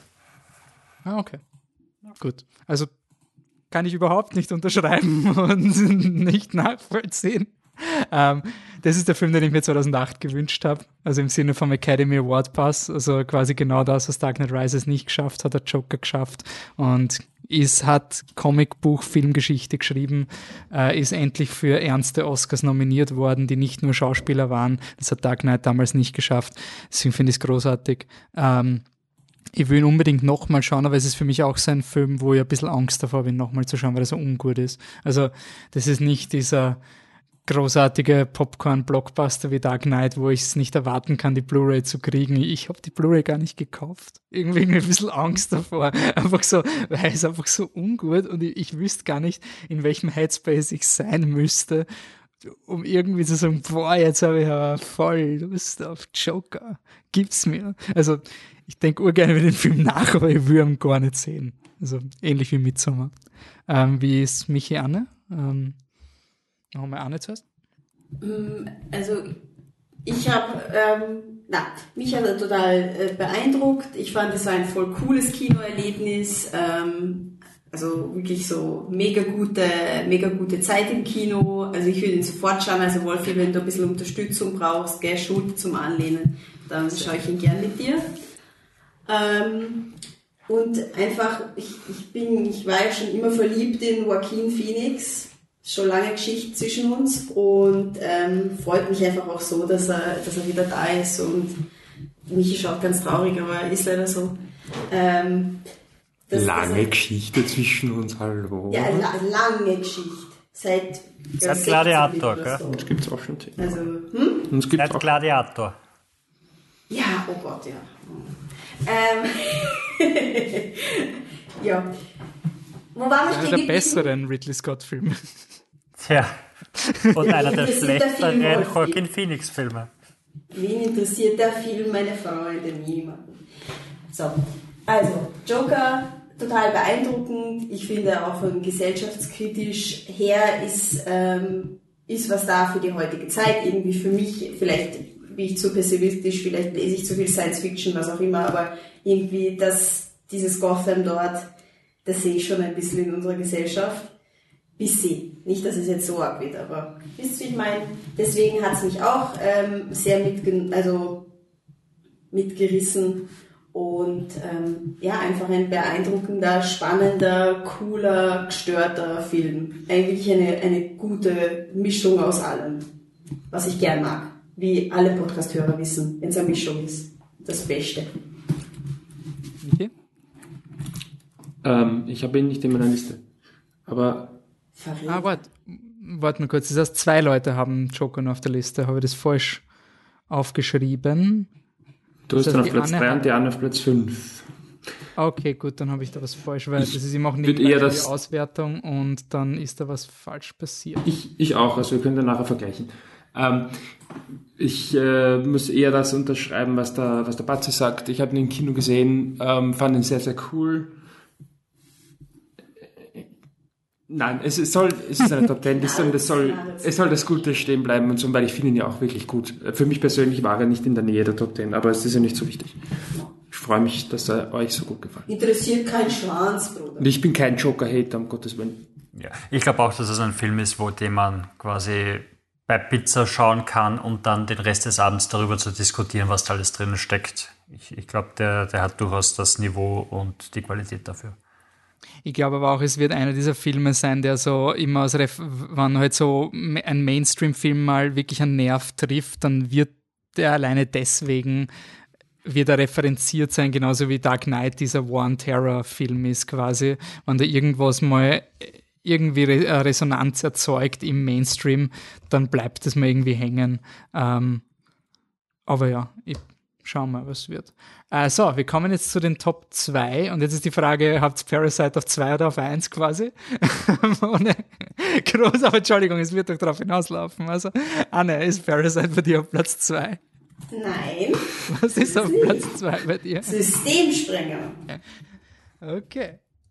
Kommt der noch wo vor? Nein? Ach, meine Fresse. Ähm, Syste- Systemsprenger, deutscher ähm, Film von äh, Michi, hilfst du mir nicht? Ich Nein. helfe dir, red halt weiter und ich schon. Okay. Also auf jeden Fall ähm, erst kürzlich gesehen, deswegen ein bisschen, äh, vielleicht ein Underdog, aber gut, meine Listen waren noch nie sehr orthodox, von dem her scheiß auf alles. Ähm, von Nora Fink Finkscheid, lese ich hier gerade. Ähm, ja, also ich finde, vielleicht ist es auch deshalb, nein, ist es wahrscheinlich nicht auch deshalb, aber das hat vielleicht doch dabei geholfen. Ich habe in letzter Zeit sehr viele ähm, Bücher gehört, ähm, wo es um, wo es um so ja, arge, arge Fälle in, in Familien und Familienrecht und, und solche Dinge, Hartz-IV-Bereich, sowas, ein bisschen lustigere Sachen auch gehört. Und auf jeden Fall, ähm, deswegen kam Systemsprenger gerade zum richtigen Moment, wo mein Interesse gerade auf diesem Bildungssystem und was weiß ich alles war. Also das hat das wahrscheinlich noch ein bisschen elevated, aber ein extrem intensiver Film, fast schon den äh, We Need to Talk About Kevin-Style, wobei ich mir vorstellen könnte, Systemsprenger nochmal zu schauen und Kevin kann man nicht schauen. Ähm, tolle, tolle Hauptdarstellerin. What the fuck, dieses Kind ist echt krass und wenn das keine Karriere macht, dann weiß ich auch nicht, wer Karriere machen sollte. Ja, ich weiß gar nicht, was ich, was ich da sagen will. Es war einfach so intensiv und krass und org und interessant und gesellschaftskritisch und ein guter Blick darauf, dass die Leute, die im Sozialbereich arbeiten, was die alles leisten müssen, was, ähm, wie die ihr Herzblut reinstecken und dass sie einfach auch manchmal nicht mehr können und dass das so menschlich ist und dass, und dass das Sozialsystem einfach Lücken hat, die manche Menschen, Kinder, wo die einfach durchfallen und nicht auf, also obwohl man ihnen helfen möchte und so weiter, ähm, kann man nicht. Und das ist schon echt frustrierend und sicherlich sehr realitätsnah. Und deswegen hat mich das auch sehr zum Nachdenken gebracht. Ich finde auch, dass der Film, obwohl er, wie du sagst, so intensiv ist, eigentlich sich äh, in Sachen Aussage und Botschaft eigentlich gar nicht so offensichtlich liest. Also er ist dann irgendwie sehr offen. Das fand ich irgendwie sehr spannend. Ja. Es ist, gibt jedes Jahr einen, einem Film, den ähm, ich irgendwo auf Rang 9 oder 10 einordnen könnte und dann sehe ich, hey, die Anne hat den eh weit vorne dabei, dann brauche ich nicht rein tun. Heuer ist es Systemsprenger. Herzlichen Also Glückwunsch. Letztes Jahr war es, glaube ich, Transit. Also die deutschen Filme haben es irgendwie. Ja. Bei mir war es Knives Out. Ja, Fazit, wir haben den Knives Out drinnen. Dann kann ich Rise of Skywalker reinnehmen. Michael, was ist dein Platz 2? Ist es Parasite? Mein Platz 2 ist Parasite. Kommt noch. Sorry, Parasite. Patrick, ist dein Platz 2 Parasite? Maybe. ja. Okay. So, folgendes. Meiner ist eigentlich Parasite. Aber ich ziehe meinen, warte mal kurz. Nein. Super, passt. Na, dann kann ich ja. Meiner ist Parasite. Platz 1, machen wir Platz 1. Anne? Parasite. Wow. What can I do? Ja, Soll ich du jetzt über- wieder mal sagen, dass Wolfi, du veränderst du deine Listen schon wieder, damit ein Film gewinnt, den du willst? Nein, nein, nein, nein, Ich bin davon ausgegangen, dass alle Parasite auf 1 haben, nur ich nicht. Deswegen wollte ich nicht quasi jetzt wieder die Runde durchspielen und dann sagen, by the way, mein Film ist der Film des Jahres, fickt euch. So in die Richtung. Ähm, das war eher so meine Angst. Also sonst hätte ich meinen Einser vorgezogen, damit wir jetzt alle sagen, wie toll Parasite ist. Das soll uns aber nicht daran hindern zu sagen, wie toll Parasite ist. Anne? Also reden wir jetzt über Parasite. Ja, Okay. dein Platz okay. Ähm, ja, ich wiederhole mich immer. Ich bin so ein One-Trick-Pony. Asiatische Filme haben alles, was du brauchst, Bruder. ich sollte irgendwann von irgendjemand sollte mir Geld überweisen, ernsthaft. Wir müssten so ein Forst-Meme aus dir machen. Ja, schon. Ähm, Parasite von Joon. Bong Joon-ho, Bong Joon-ho. Ähm, ein großartiger Regisseur, der von Film zu Film fast besser wird. Ähm, unglaublich, wie viel Wachstumspotenzial da. Also, wenn der noch besser wird, wie gut soll er bitte werden? Also, frage ich mich wirklich. Ähm, Parasite, unglaublich gesellschaftskritisch, ähm, aber der Regisseur schafft es, ähm, diese Gesellschaftskritik auf die sicherlich südkoreanische Gesellschaft so ähm, verständnisvoll, äh, verständlich zu verfilmen, dass ich glaube, jeder, jeder komplett weiß, worum es geht, ohne dass er jetzt mit dem Holzhammer uns das reinprügeln muss. Ähm, tolle Schauspieler, unglaubliches Drehbuch mit Wendungen, die, die cool sind und edgy und creepy und na, lustig ist er, traurig ist er. Wie gesagt, das ist einfach das ganze Paket und ich bin einfach so froh, dass es diesen Film gibt und dass so viele Menschen diesen Film appreciaten und dass dadurch, dass er den Oscar gekriegt hat oder mehrere Oscars, dass ähm, ihn Leute schauen, die, die ihn sonst nicht schauen würden. Das ist einfach großartig und schon allein deswegen des Stolz trage ich diesen Film vor mir hin. Beste. Weitere Wortspenden zu Parasite? Ich hätte was sehr Sentimentales, Melancholisches, aber ihr könnt, wenn ihr noch was zum Film selbst sagen wollt, Also, Ich, ich wollte nur die Statistik äh, sagen, dass es wahrscheinlich nie wieder passieren wird, dass kann die Oscars Flip the Truck und der Papierene Gustl sich auf den gleichen Film des Jahres einigen werden. Also das ist schon interessant. er gewinnt alles. Bitte, Michael. Ähm, ja, ja, meine meine- melancholische, ähm, ich weiß nicht, wie ihr das seht, aber es, äh, glaube ich, besteht mittlerweile doch die reelle Chance, dass ähm, das, was gerade draußen in der Welt passiert mit der Pandemie und so, ähm, die Welt schon relativ nachhaltig ähm, verändern wird. Falls das so sein sollte, dass man wirklich irgendwann einmal in die Geschichtsbücher schaut und sagt, es gab ein Vor und es gab ein Nach dem Coronavirus, dann ist diese äh, übertriebene Hypergesellschaft, Kommerzgesellschaft, in, in der wir leben, ähm, finde ich, mit, mit, hat mit dem Oscar-Gewinn für Parasite noch so eine, eine letzte große Verneigung gemacht. Das ist wirklich für mich so, das, es gibt vieles an, an dieser ähm, alten Welt, das man eigentlich nicht äh, vermissen muss und das man auch nicht loben sollte, aber dieser Moment im Kino zu sitzen und what the fuck, Parasite gewinnt Best Picture, ähm, ich werde es nie vergessen. Ähm, und aber natürlich, warum das so großartig ist, ist nicht, weil es der erste südkoreanische Film ist, ist auch nicht, weil nicht 1917 gewinnt, der es nicht verdient hat. Der Grund, warum das so ein großartiger Moment ist, ist einfach Parasite selbst. Und ähm, ich glaube, Parasite wirklich einer wahrscheinlich meiner meist gehypten Filme ever. Das liegt auch daran, dass ich mich persönlich kaum auf Filme hype. Also ich schaue da nicht irgendwie im Kalender und sage, boah, da kommt der neue von XY und bin schon, kann es gar nicht mehr warten.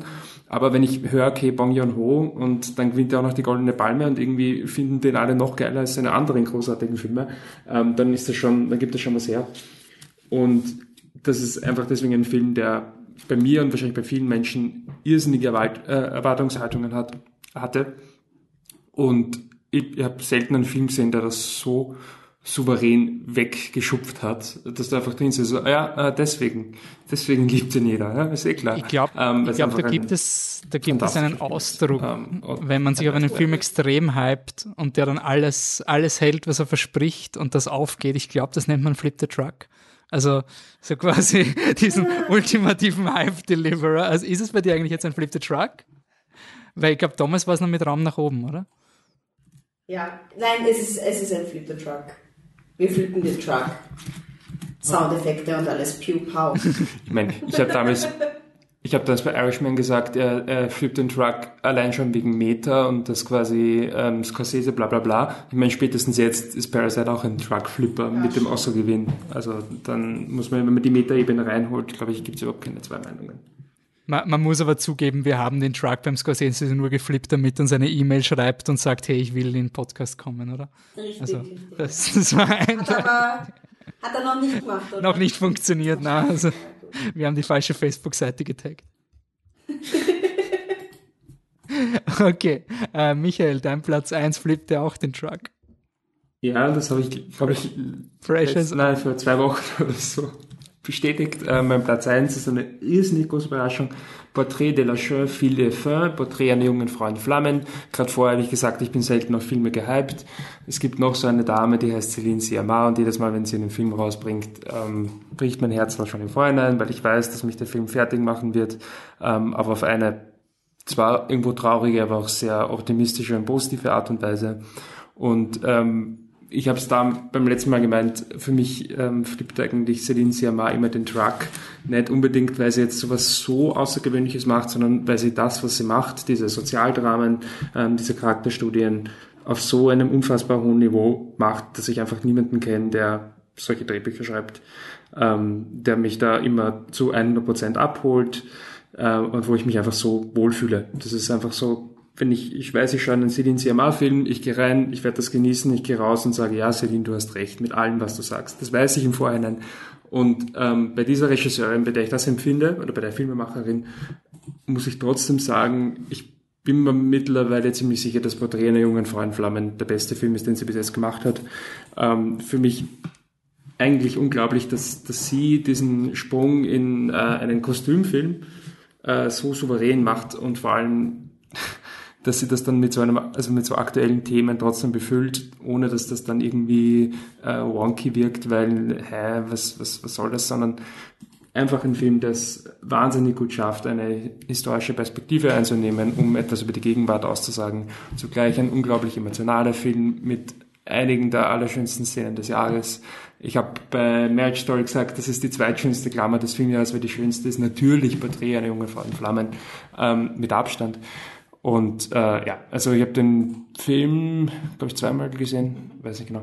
Ähm, aber habe ihn nach dem ersten Mal schon, das war noch auf der Biennale und auf der Biennale ist es tatsächlich so, dass bei mir dann selten Filme wirklich so, also die mag ich dann schon sehr und so, aber oft ist es dann, äh, also gleichen sich die so ein bisschen aneinander an, aber das war wirklich der Film, der bei mir eindeutig am, am stärksten, äh, die stärkste emotionale Response gehabt hat. Und habe ihn dann ein paar Monate später später, ich glaube sogar Monate später nochmal gesehen.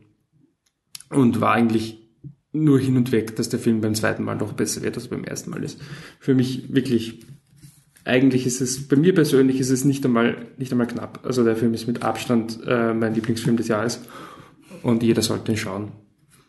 Und es gibt ein Foto von ähm, Celine Siamar, wie sie äh, nach den Oscars auf der Oscar Afterparty von, von Parasite ist und ähm, es einfach nicht backt vor Freude, dass der Bong Joon-ho gewonnen hat, weil sie kannten sich über die Award-Season, weil äh, Porträt jungen Frau in Flammen war zwar nicht bei den Oscars, aber bei einigen anderen Preisen nominiert und deswegen haben sie sich über die Award-Season halt kennengelernt Und da gibt es einfach ein Bild, wo sie sich herzhaft freut für ihn. Und das ist das geilste Foto des Jahres, weil es für mich die zwei besten Filme des Jahres sind. Das ist so ein cooles Bild.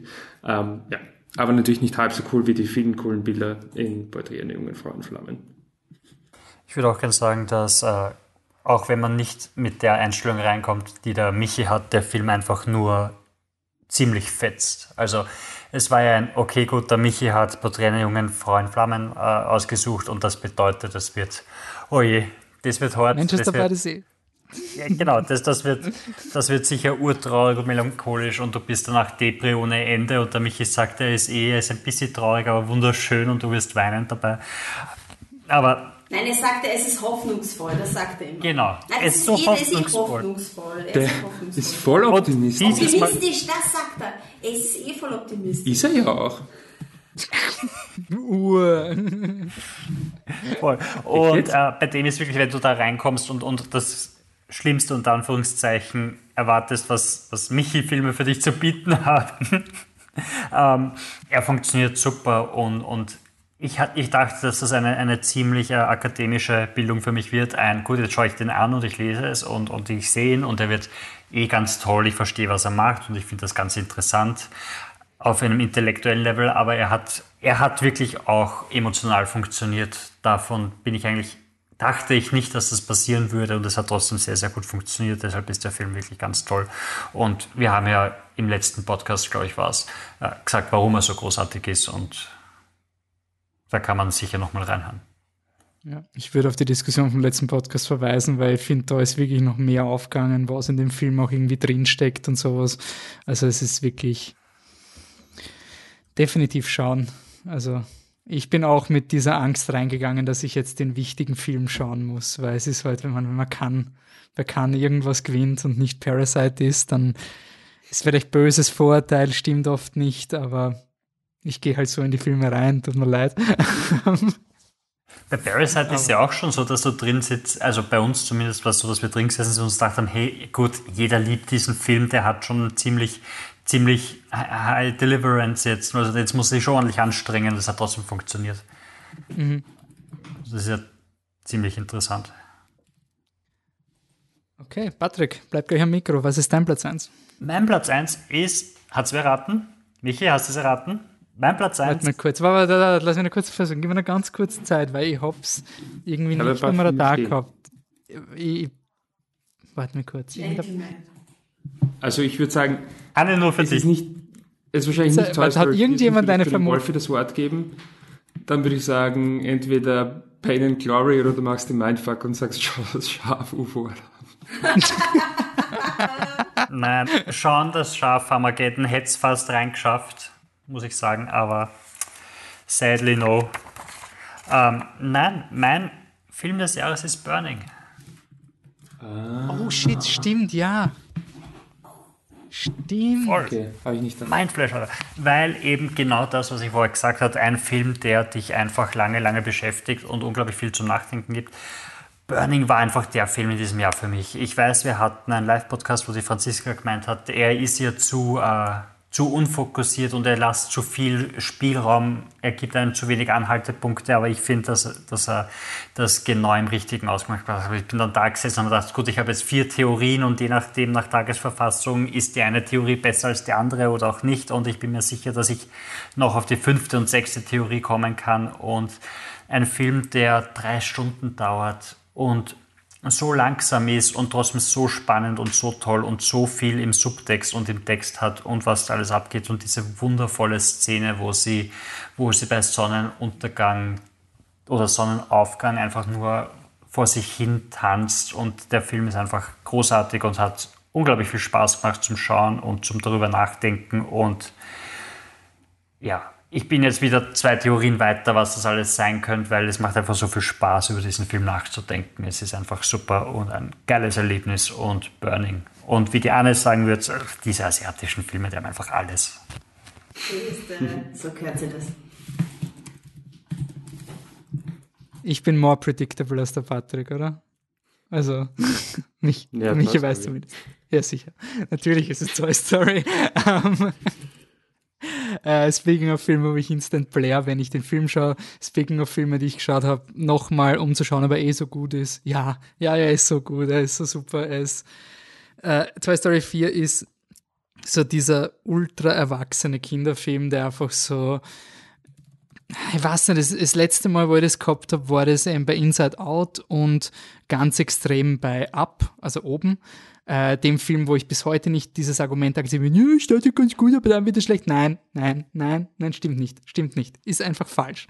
Ähm, und Toy Story 4 hat mir so, das, so ein bisschen wieder die Welt vor Augen geführt, mit was man eigentlich in Filmen äh, sehen kann, weil es so offensichtlich nicht um Spielzeuge geht in diesem Film. Und jede Person, die da versucht, irgendwie rein zu interpretieren mit, ja, aber ist ja voll der Widerspruch, weil in Toy Story 3, da, da ist der Woody so und in Toy Story 4 ist er so, ja, weil er älter wurde. Und irgendwann, irgendwann ist man halt einfach anderer Zustand und, und, und einfach alles anders und dann bewertet man die Welt anders und dass es ein Film machen kann, der also der sich auf einen anderen Film beruft, also wo das nicht der Punkt von Anfang an war finde ich urspannend, dass das geht, dass man das darf und dass es funktioniert. Also, dass du nicht eben diesen Creed und, und Star Wars und wir erzählen eh die gleiche Geschichte jetzt für eine neue Generation, aber nochmal, sondern dass du wirklich sagst, hier eine Generation ist mit dem aufgewachsen und jetzt erzählen wir den alten Woody, der keinen Platz mehr in der Welt hat und wie fühlt sich der an.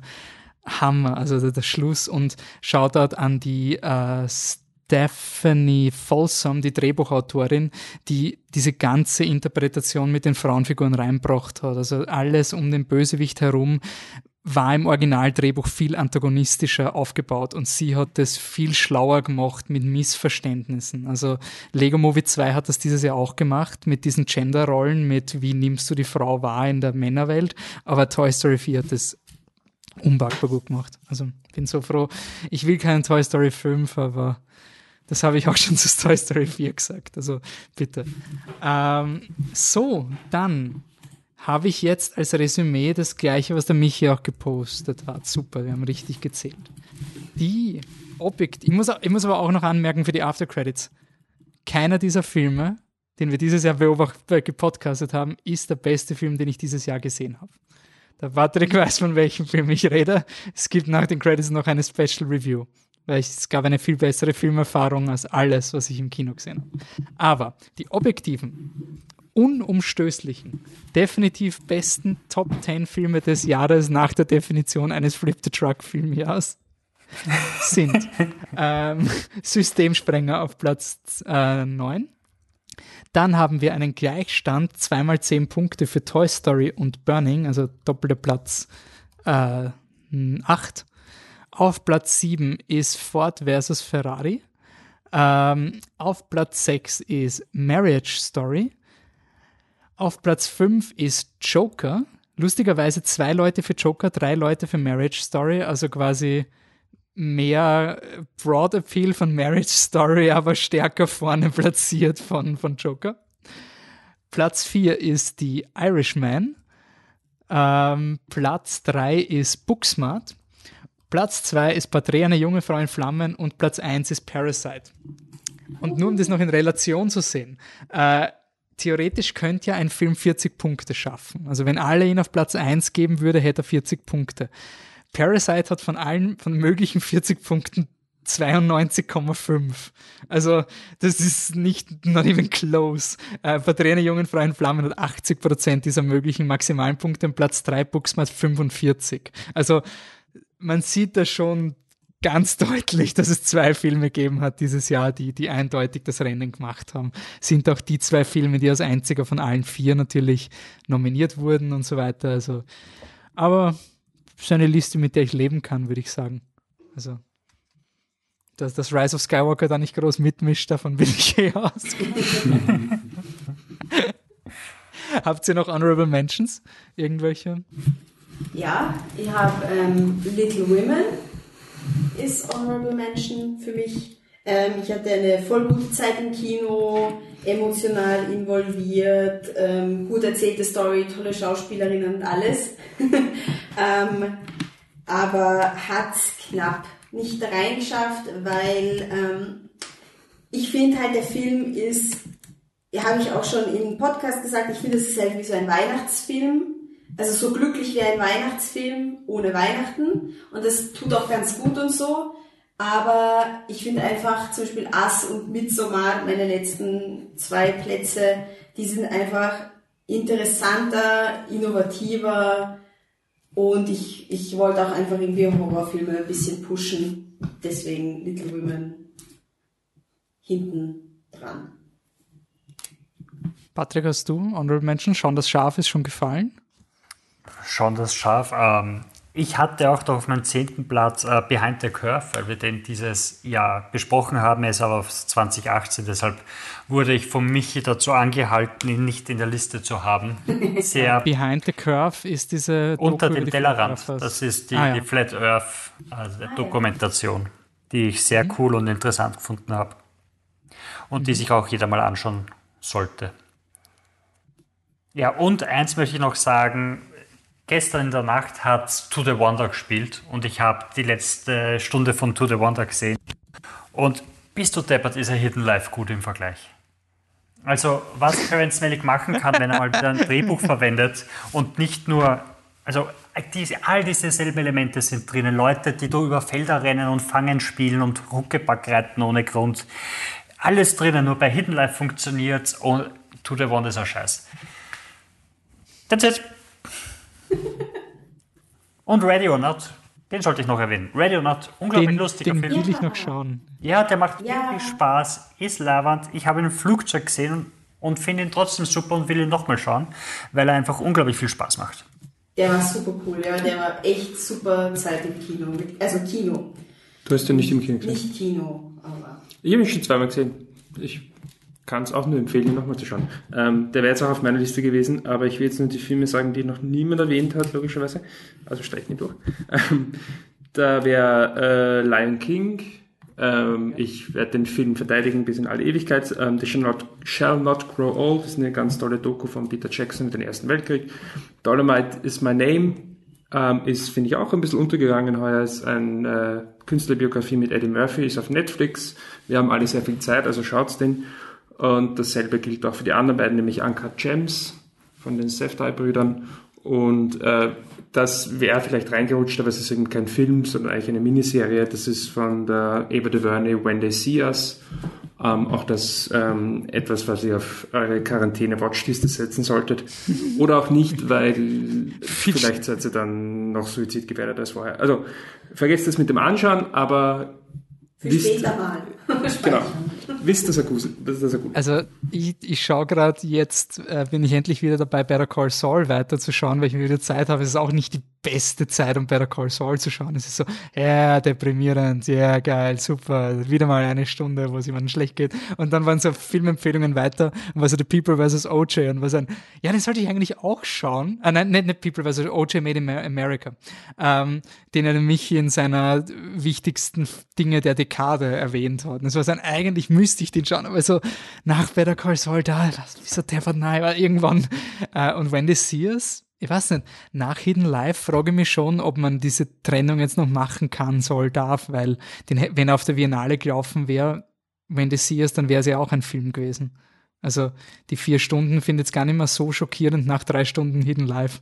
Ähm, Oder bei mir ist noch, Irishman, genau.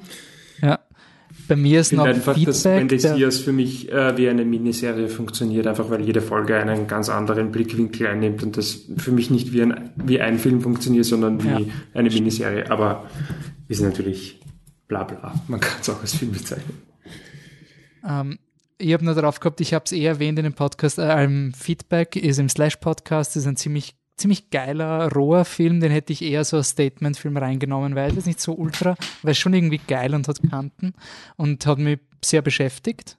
Feedback äh, und als Hitler das rosa Kaninchen stahl für den Award für harmlosester Was kannst du mit deinen Schülern schauen Film des Jahres. Also wirklich so, was ist ein wertvoller, edukativer, harmloser Film, der trotzdem wichtig ist, als Hitler das rosa Kaninchen stahl. Schön, super, super gemacht. Nicht, nicht mal annähernd in meiner Top Ten Liste, aber ich habe ihn extrem oft empfohlen. Also, ja. Gut. Ausblick, Kontakt. Ähm, Kino wird es jetzt nicht so spielen in nächster Zeit. Ähm, Wir sind auf jeden Fall am Zimmern von so Special Podcasts natürlich. Ähm, wie, also ich habe jetzt Zeit, die ganzen Podcasts nachzuziehen, die wir, die vielleicht sich nicht ausgegangen wären. Wir haben ja schon überlegt, ob unser Top 10 Podcast überhaupt sinnvoll ist. Ähm, es kommt auf jeden Fall ein Podcast zu The Mandalorian, die Serie, die jetzt, die Star Wars Serie, die jetzt draußen ist. Und Disney war urnett, nachdem die Leute jetzt vier Monate gewartet haben, dass sie Disney Plus kriegen im deutschen Sprachraum, darf man zwei von zehn Folgen Mandalorian schauen. Also, ähm, aber naja, dann kommt du kannst halt das Abo nicht verkaufen, wenn du wenn du es nur eine Serie gibt, die interessant ist, dann hey, ist sieben Tage gratis, dann kannst du in sieben Tagen nicht die ganze Staffel raushauen. Deshalb musst du es wöchentlich rausbringen. Mhm. Sonst zahlen die Leute ja nicht. Es wirklich, es, es, es, wirklich, Leute, ihr werdet es noch schauen, wenn ihr Netflix drosselt. Ich sitze mit meinen Blu-rays zu Hause, ihr könnt mir nichts tun. Bildqualität ist immer gleich stark. Und ich kann immer noch Titanic schauen. Es schaut immer noch super aus, auch wenn es weg ist von Netflix. Ähm, also Mandalorian kommt raus, äh, Golden Compass gibt es eine Serie, die, ähm, die gibt es auf Blu-ray.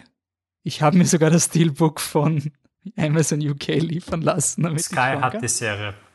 Ja, kostet 30 Euro im Monat, kostet mehr als eine Blu-ray-Box, die ich mir einmal bestelle. Also, ja, aber Sky hat mehr Serien drauf. Ja, es ist schon gut, aber du kannst nicht jede Serie einfach mal 30, 40 Euro raushauen. Na, die meisten kosten nicht 10. Ja, es ist trotzdem also, so viel Geld. Nicht so viel wie ein Abo, sorry, nein. Also mittlerweile sind diese Abos schon so absurd. Also ich finde, es rentiert sich nicht. Nicht mal annähernd. Also ich bleib dabei. Du fährst deutlich billiger, wenn du es kaufst. Nein. Doch. Auf den Preis vom Abo an. Ja, und wie viel du legal auch schaust. Also wie viel du quasi wirklich ehrlich schaust und wie viel du äh, eigentlich Netflix vampierst und, und Sky vampierst bei den Eltern und so weiter. Also ja. Aber wenn ich mir anschaue, wenn ich jetzt Disney Plus 7 Euro und Amazon und Netflix und das, da hast du sicher 50 Euro pro Monat. Das sind 600 Euro im Jahr, sind 60 Filme. Das ist ein Film pro Woche, das geht. Warte mal, Amazon Prime kostet dich 60 oder 70 im Jahr. Wenn du Und Student bist, ja. Nein, normal. Sonst, sonst kostet es 30. Und hm, ich, ich zahle jetzt 70 und ich habe als Student habe ich 30 oder sowas zahlt. Äh, und Netflix kostet dich 9,90 Euro oder so? Ja. Also 120 im Jahr circa. Ja, plus 70 sind wir schon mal bei 178 Euro nur für die zwei Dinge. Das sind ähm, viele Blu-rays. Disney Plus werden 70 Euro. Ja, aber es sind, wenn du ja. durchrechnest, was es kostet, bist du trotzdem mit den besser. Filme. Ja. ja. Ich glaube nicht, ganz ehrlich, ich glaube es nicht. Weil es ist dann so ein, hey, schauen wir uns mal an. nein. Ich glaube, nein, sorry. Das schaut jetzt Viele Leute aus. schauen sich halt nicht siebenmal Toy Story an, sondern genau. sieben verschiedene Filme. Ja.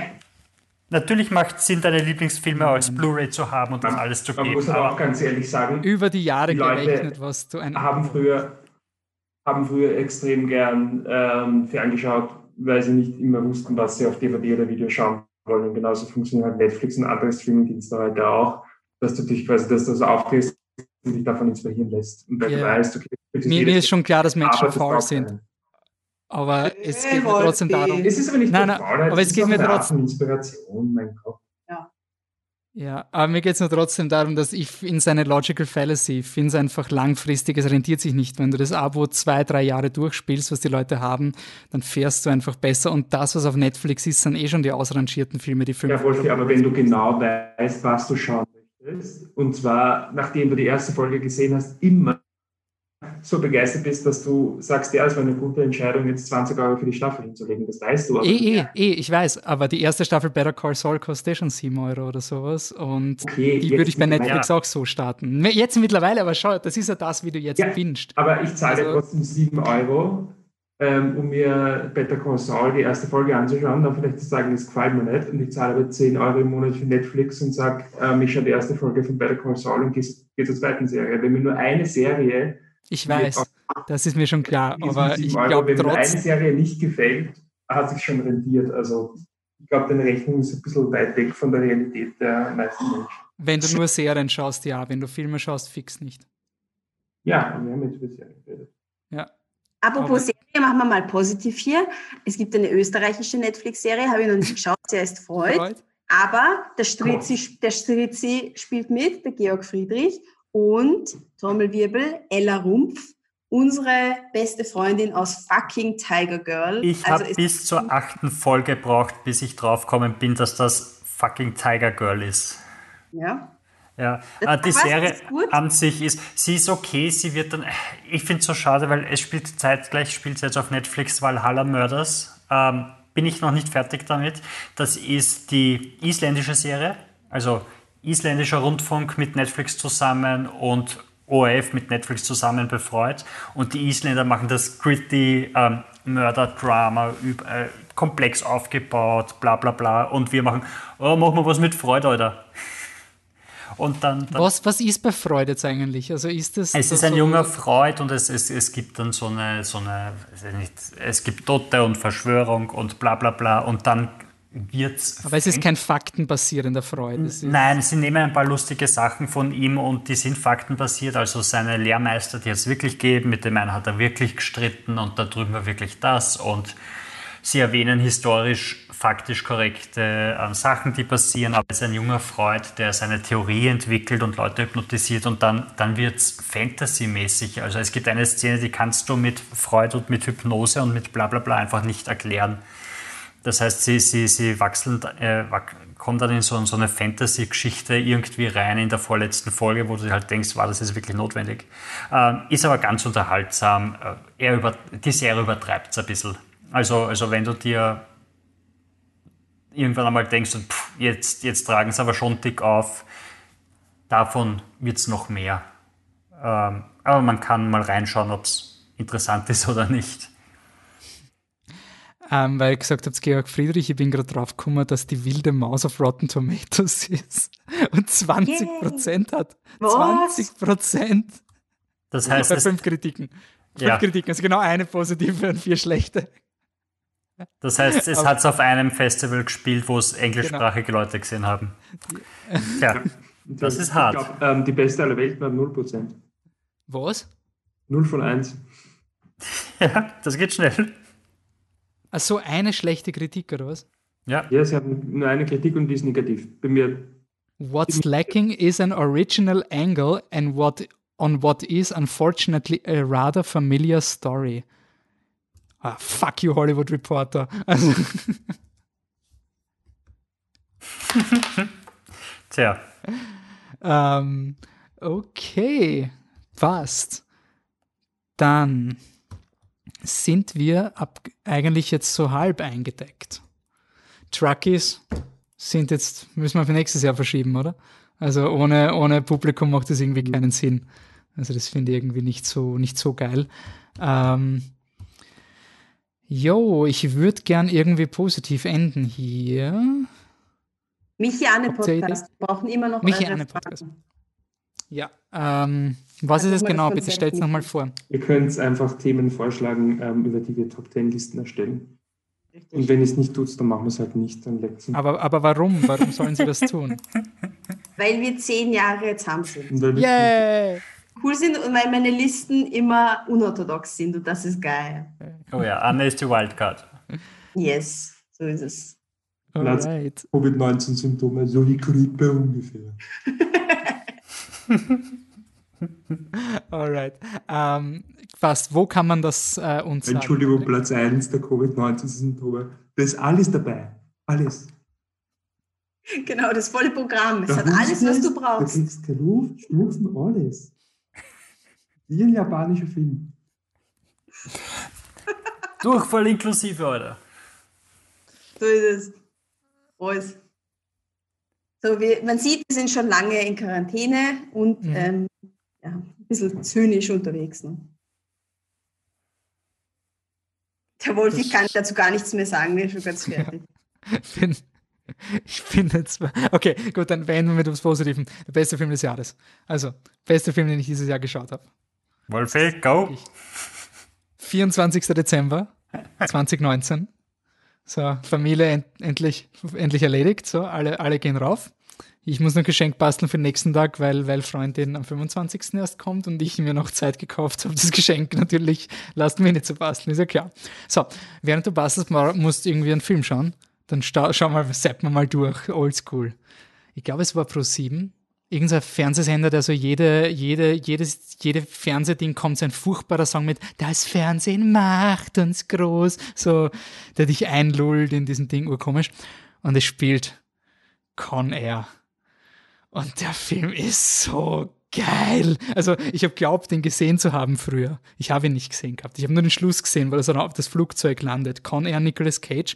Da spielen alle mit. In dem Film, der hat alles. Das ist ärger als, Japanisch, als asiatisches Kino. Das hat John Malkovich als Bösen. John Malkovich ist der Böse. Nick Cage mit so einer Matte und er ist im Gefängnis. Aber er ist ein guter Mann. Er ist ein guter Mann. Und er hat seine Tochter nie gesehen, weil er will nicht, dass seine Tochter ihn als Kriminellen sieht. Er will, dass das erste Mal, dass seine Tochter ihn sieht, soll sie ihn als freien amerikanischen Mann sehen. Es ist einfach, er sitzt im Gefängnis, links und rechts fliegt das brennende Klopapier runter und er schreibt den Brief an seine Tochter, weil er, er sitzt das ab. Er akzeptiert seine Strafe.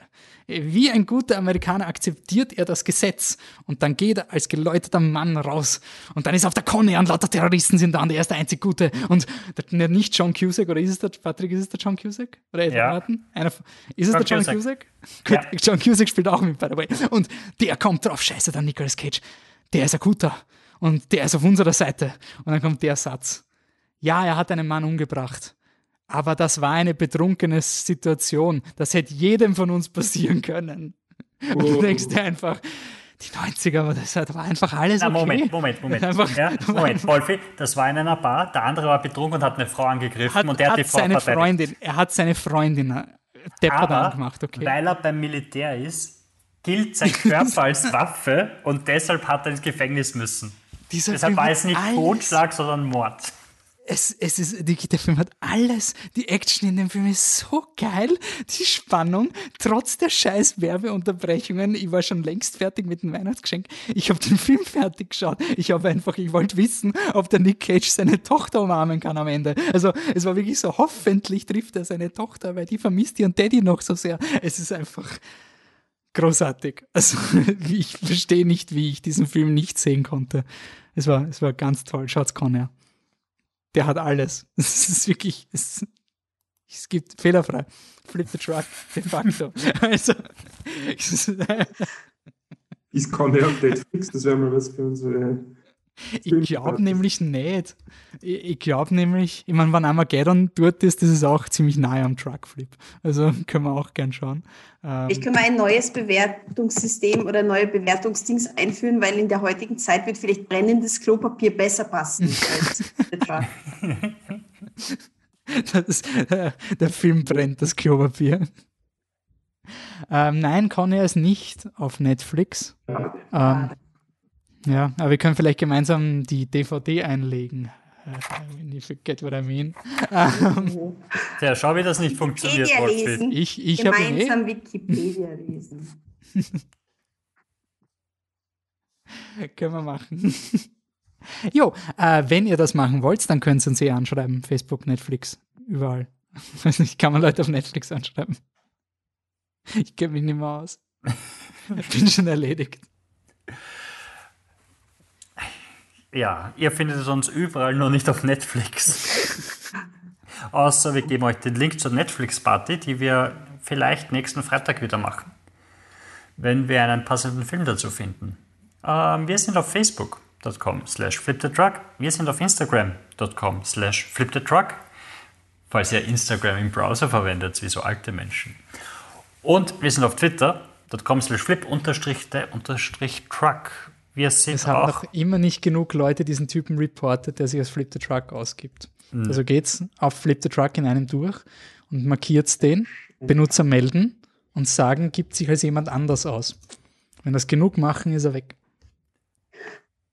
So, genau. Stell dir vor, es passiert eines Tages. Wir würden es nicht mitkriegen. Nein. Ja, wir sind auch per Mail erreichbar. Contact at flipthetruck.com. Der Wolfi mag diese Retro-Art zu kommunizieren. schickt uns eine Mail.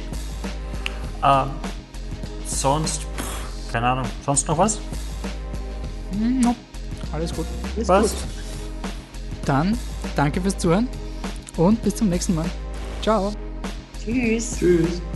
Tüdelü.